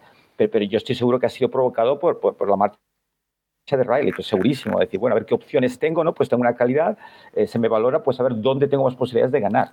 Entonces, yo creo que es esto, pero no, no, significa que, eh, y eso lo he oído, ¿eh? o sea, es, que, que, sea necesariamente que se vaya a ir de manera segura, es simplemente poder explorar las opciones, las ofertas que le puedan llegar. Pero me parece sí, curioso siendo Gabriel, titular, o sea... Ya, viendo lo de Gabriel, Gabriel yo creo que va a, ser, va, va a Oklahoma a ser titular. Yo supongo que Oklahoma da por hecho que que por mucho que quieran retener a Williams lo van a perder. Y es curioso, yo, a ver, si acaba en Georgia, Georgia da un paso adelante muy importante porque más Stenson Bennett se va a ir seguro al draft, no, no sé dónde saldrá elegido ni, ni si ¿Saldrá saldrá elegido? Qué, pero, es la cuestión. Pero yo creo que sí, en las últimas rondas saldrá Bennett. Tercer día, jugador de tercer día saldrá. Eh, luego ya veremos qué carrera a lo Ian Book tenga la NFL, pero, pero algo así. Y, pero claro, eh, JT Daniels ya ha demostrado que es que por muy bueno que pueda parecer en algunos momentos, es incapaz de mantenerse sano, necesitas otra cosa. Entonces, yo creo que si tienes a Caleb Williams es que te llevas a uno, un jugador que pinta en FL. Y para Georgia es que, eh, no sé, yo ver el año que viene a las dos mejores universidades con Bryce Young y Caleb Williams, tendría, tendría muy buen. Bueno, y en, el, y en la otra CJ Stroud en, Clemson, en, en, Ohio State tendría, tendría, bueno, yo creo el, el subidón sería también brutal. Pues eso será la temporada que viene. Eh, Juan, Nacho, si os parece, hacemos una pequeñita pausa y nos vamos rápidamente con el tema de la semana porque hay que analizar, hay que meter el bisturí en lo que es Joe Burro, en lo que ha mejorado, en lo que tiene que mejorar todavía eh, y hasta dónde puede llevar a los Bengals. Si es el elegido, vamos a ello. El Capologist, tu podcast sobre NFL más interactivo.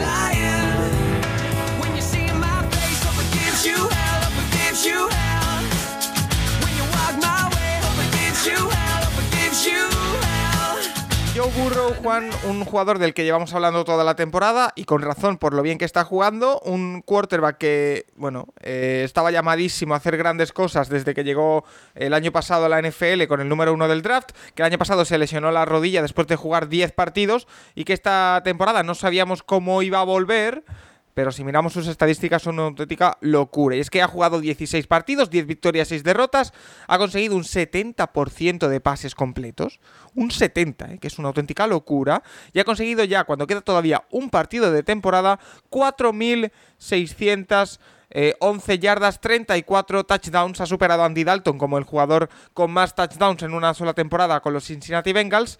Eh, Juan, eh, queríamos esta semana eh, hacer un análisis más profundo de lo que es eh, Joe Burrow. Sí, bueno, podías leer el tuit de, de Sérpico, del gran Sérpico, ¿no? Sí. Que me ha encantado, es, es tremendo.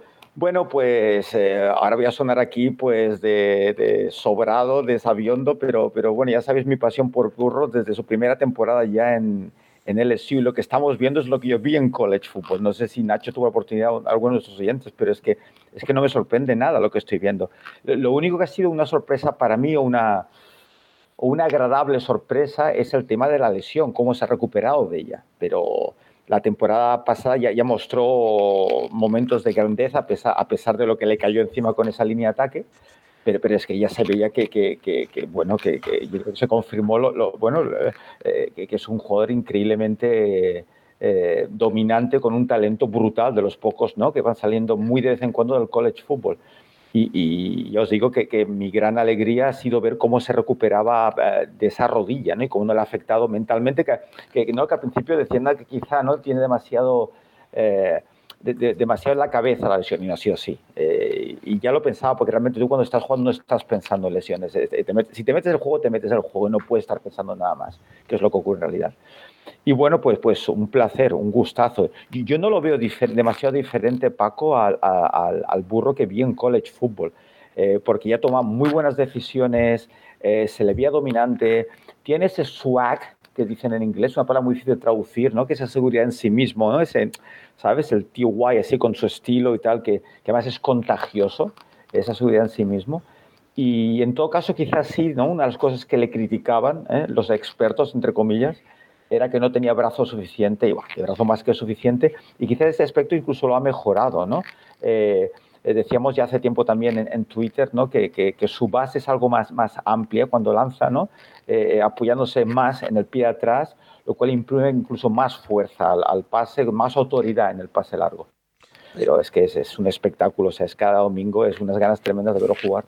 Oye, eh, y nos dice Javier Roldán una reflexión, nos la deja, que a mí me interesa muchísimo escuchar tanto tu opinión, Juan, como la de Nacho. Y es que eh, nos dice, eh, me gustaría saber la opinión de, de, vosotros al respecto, pero ¿puede ser que Burrow, lo que se ha visto de Mac Jones, Herbert, eh, es la prueba de que los quarterbacks modernos no necesitan ser hiperrevolucionarios y todos mega atletas que corran mucho y lancen haciendo piruetas. Es decir, sí que es cierto que eh, Juan eh, hace, a lo mejor me lo invento, ¿eh? Cinco o seis años empezaron a salir quarterbacks, bueno, como lo que estamos viendo con Lamar Jackson, con Hartz, con Fields, ese tipo de quarterback que parecía que iba a ser el futuro, el, prototipo Cam Newton. Pero de pronto han empezado a salir Burrow, Mac Jones, los nombres que dice Javier Roldán aquí, a ver, que son prototipos Burrow más y clásicos. Herbert tienen bastante movilidad. ¿eh? Sí, pero bueno, no son quarterbacks de eh, No. ultra físicos. Eh, No, bueno, No, pero- bueno, eh, estoy, estoy con Nacho. Esto, Paco, e- es algo que, que hasta la saciedad lo he comentado. Acordaos, el aspecto mental del juego es lo más importante de todo, punto. O sea, a mí estas tendencias de cuerdas corredores es que me hacen muchísima gracia porque todos fracasan y fracasan siempre en la NFL. Porque eh, el, el tema del pase, saber dónde la pones, es todo mental. Entonces, a partir de aquí, recordad lo que siempre decimos, la movilidad hoy en día es importante, porque las defensas son súper rápidas y como dice Nacho, es, que, es, que, es que no, o sea, son tres cuerdas muy diferentes y precisamente eh, eh, ¿no? lo, que en este tweet se comenta es, es los, tres, los tres cuerdas que yo sigo, eh, los que no pierden un partido, ¿no? que son Burrow, Herbert y Mac Jones, pero son muy diferentes porque Burrow y Herbert son un talentazo increíble, con inteligencia y una precisión brutal, pero además son increíblemente rápidos, muy rápidos los dos. Mac Jones me gusta seguirlo porque es lo que decía la cenicienta, un tío con muy poco talento físico, pero muy inteligente, y creo que gracias a esa inteligencia puede sobrevivir en la NFL como, ha hecho Brady tantos años. Pero Burrow y, Herbert es que atléticamente eh, es que se mueven muy, muy, muy bien. Lo que pasa es que son muy inteligentes y te, y te destrozan del pocket y corren cuando hace falta no constantemente. A no ser que tengas a Taylor que te haga correr de atrás adelante cuando el partido está ganado y te mande dos, tres veces quarterback sneak así te destroza la rodilla otra vez. Es otra historia. Pero son jugadores que, tienen un talento físico tremendo. Oye, eh, vamos a leer el comentario de Serpico, como dices, eh, que nos dice: Joe Burrow es un quarterback descomunal, poesía para los ojos y ese aire fresco que muy de vez en cuando llega a la NFL para revitalizar la posición más importante. Tiene un brazo prodigioso que le permite cubrir todos los niveles del campo, un ball placement excepcional y la capacidad para efectuar los lanzamientos con anticipación, factor decisivo en la NFL donde el juego transcurre a extrema velocidad. Además, es un quarterback que posee un gran IQ en las diferentes facetas del juego, así como un buen eh, poise o pocket awareness. Finalmente, a la hora de la verdad, Joe Burrow no se arruga, todo lo contrario, se pone el cuchillo entre los dientes y se convierte en un verdadero clutch quarterback lanzando a la yugular del rival.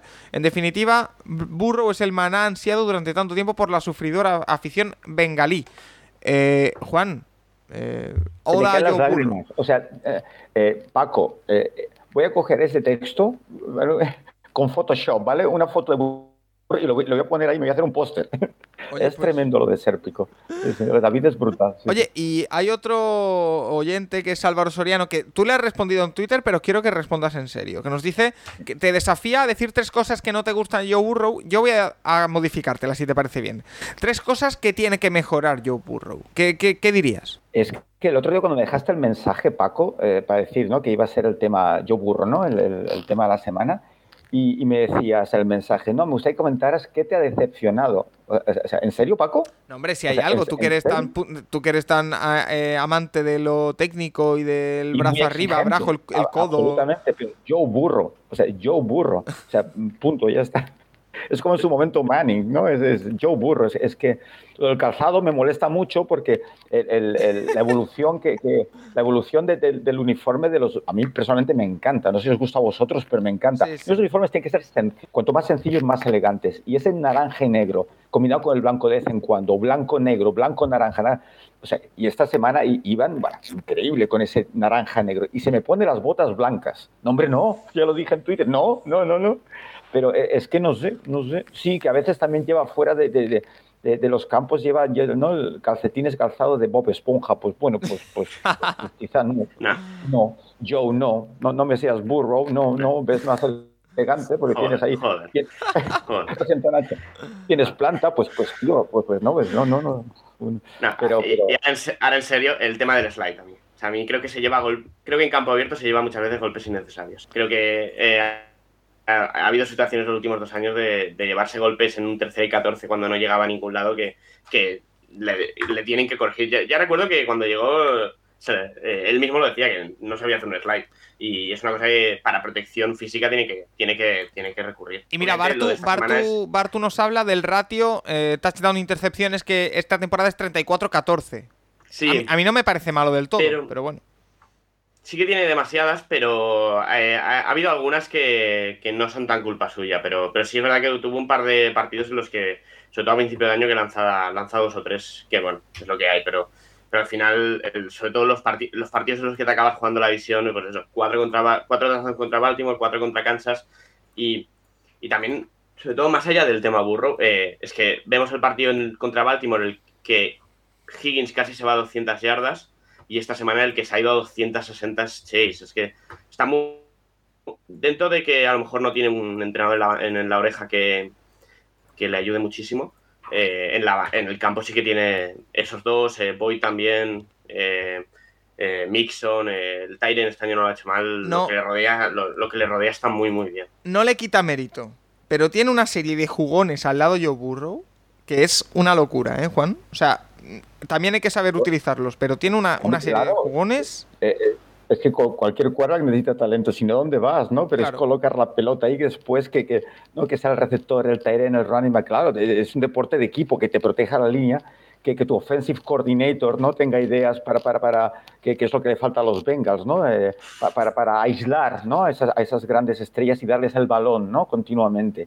Pero, pero claro, es que, es que todo va conectado. eh. Eh, la verdad es, que los Bengals ha sido una agradable sorpresa, porque, porque ya sabéis que yo burro, bueno, creo a, eh, a ciegas en el que, pero es que claro, como eh, eh, lo bien que ha funcionado, ¿no? Todo, todo ese talento alrededor de él y, y con él es que, es que eh, ha sido un gustazo para los Bengals pasar un equipo increíblemente mediocre a un, a un equipo pues, pues de playoffs, que es lo que son. Mira, eh, Juan precisamente nos dice, eh, lo bueno de Bengals es que tienen solucionadas sus posiciones de habilidad, sus, sus skill players, vamos, y pueden usar el draft para armar una buena línea ofensiva y agregar talento a la defensiva.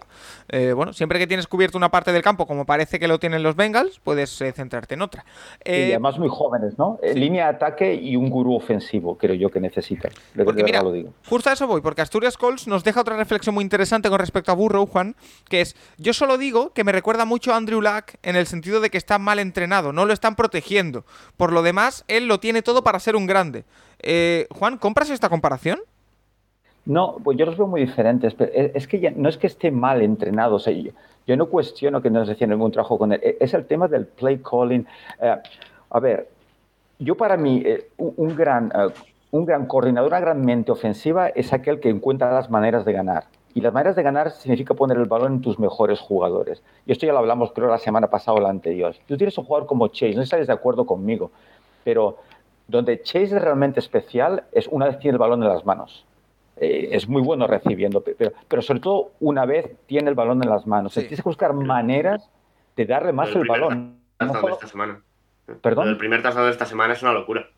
Claro, Ah. es, es- es que, es que tiene esa capacidad de, boom, de escaparse y entonces no puedes limitarlo a simplemente ponerlo en la esquina y, a correr rutas. eh, que sí, que sí, pe- pero es, es que eh, eh, es que ya lo he dicho varias veces.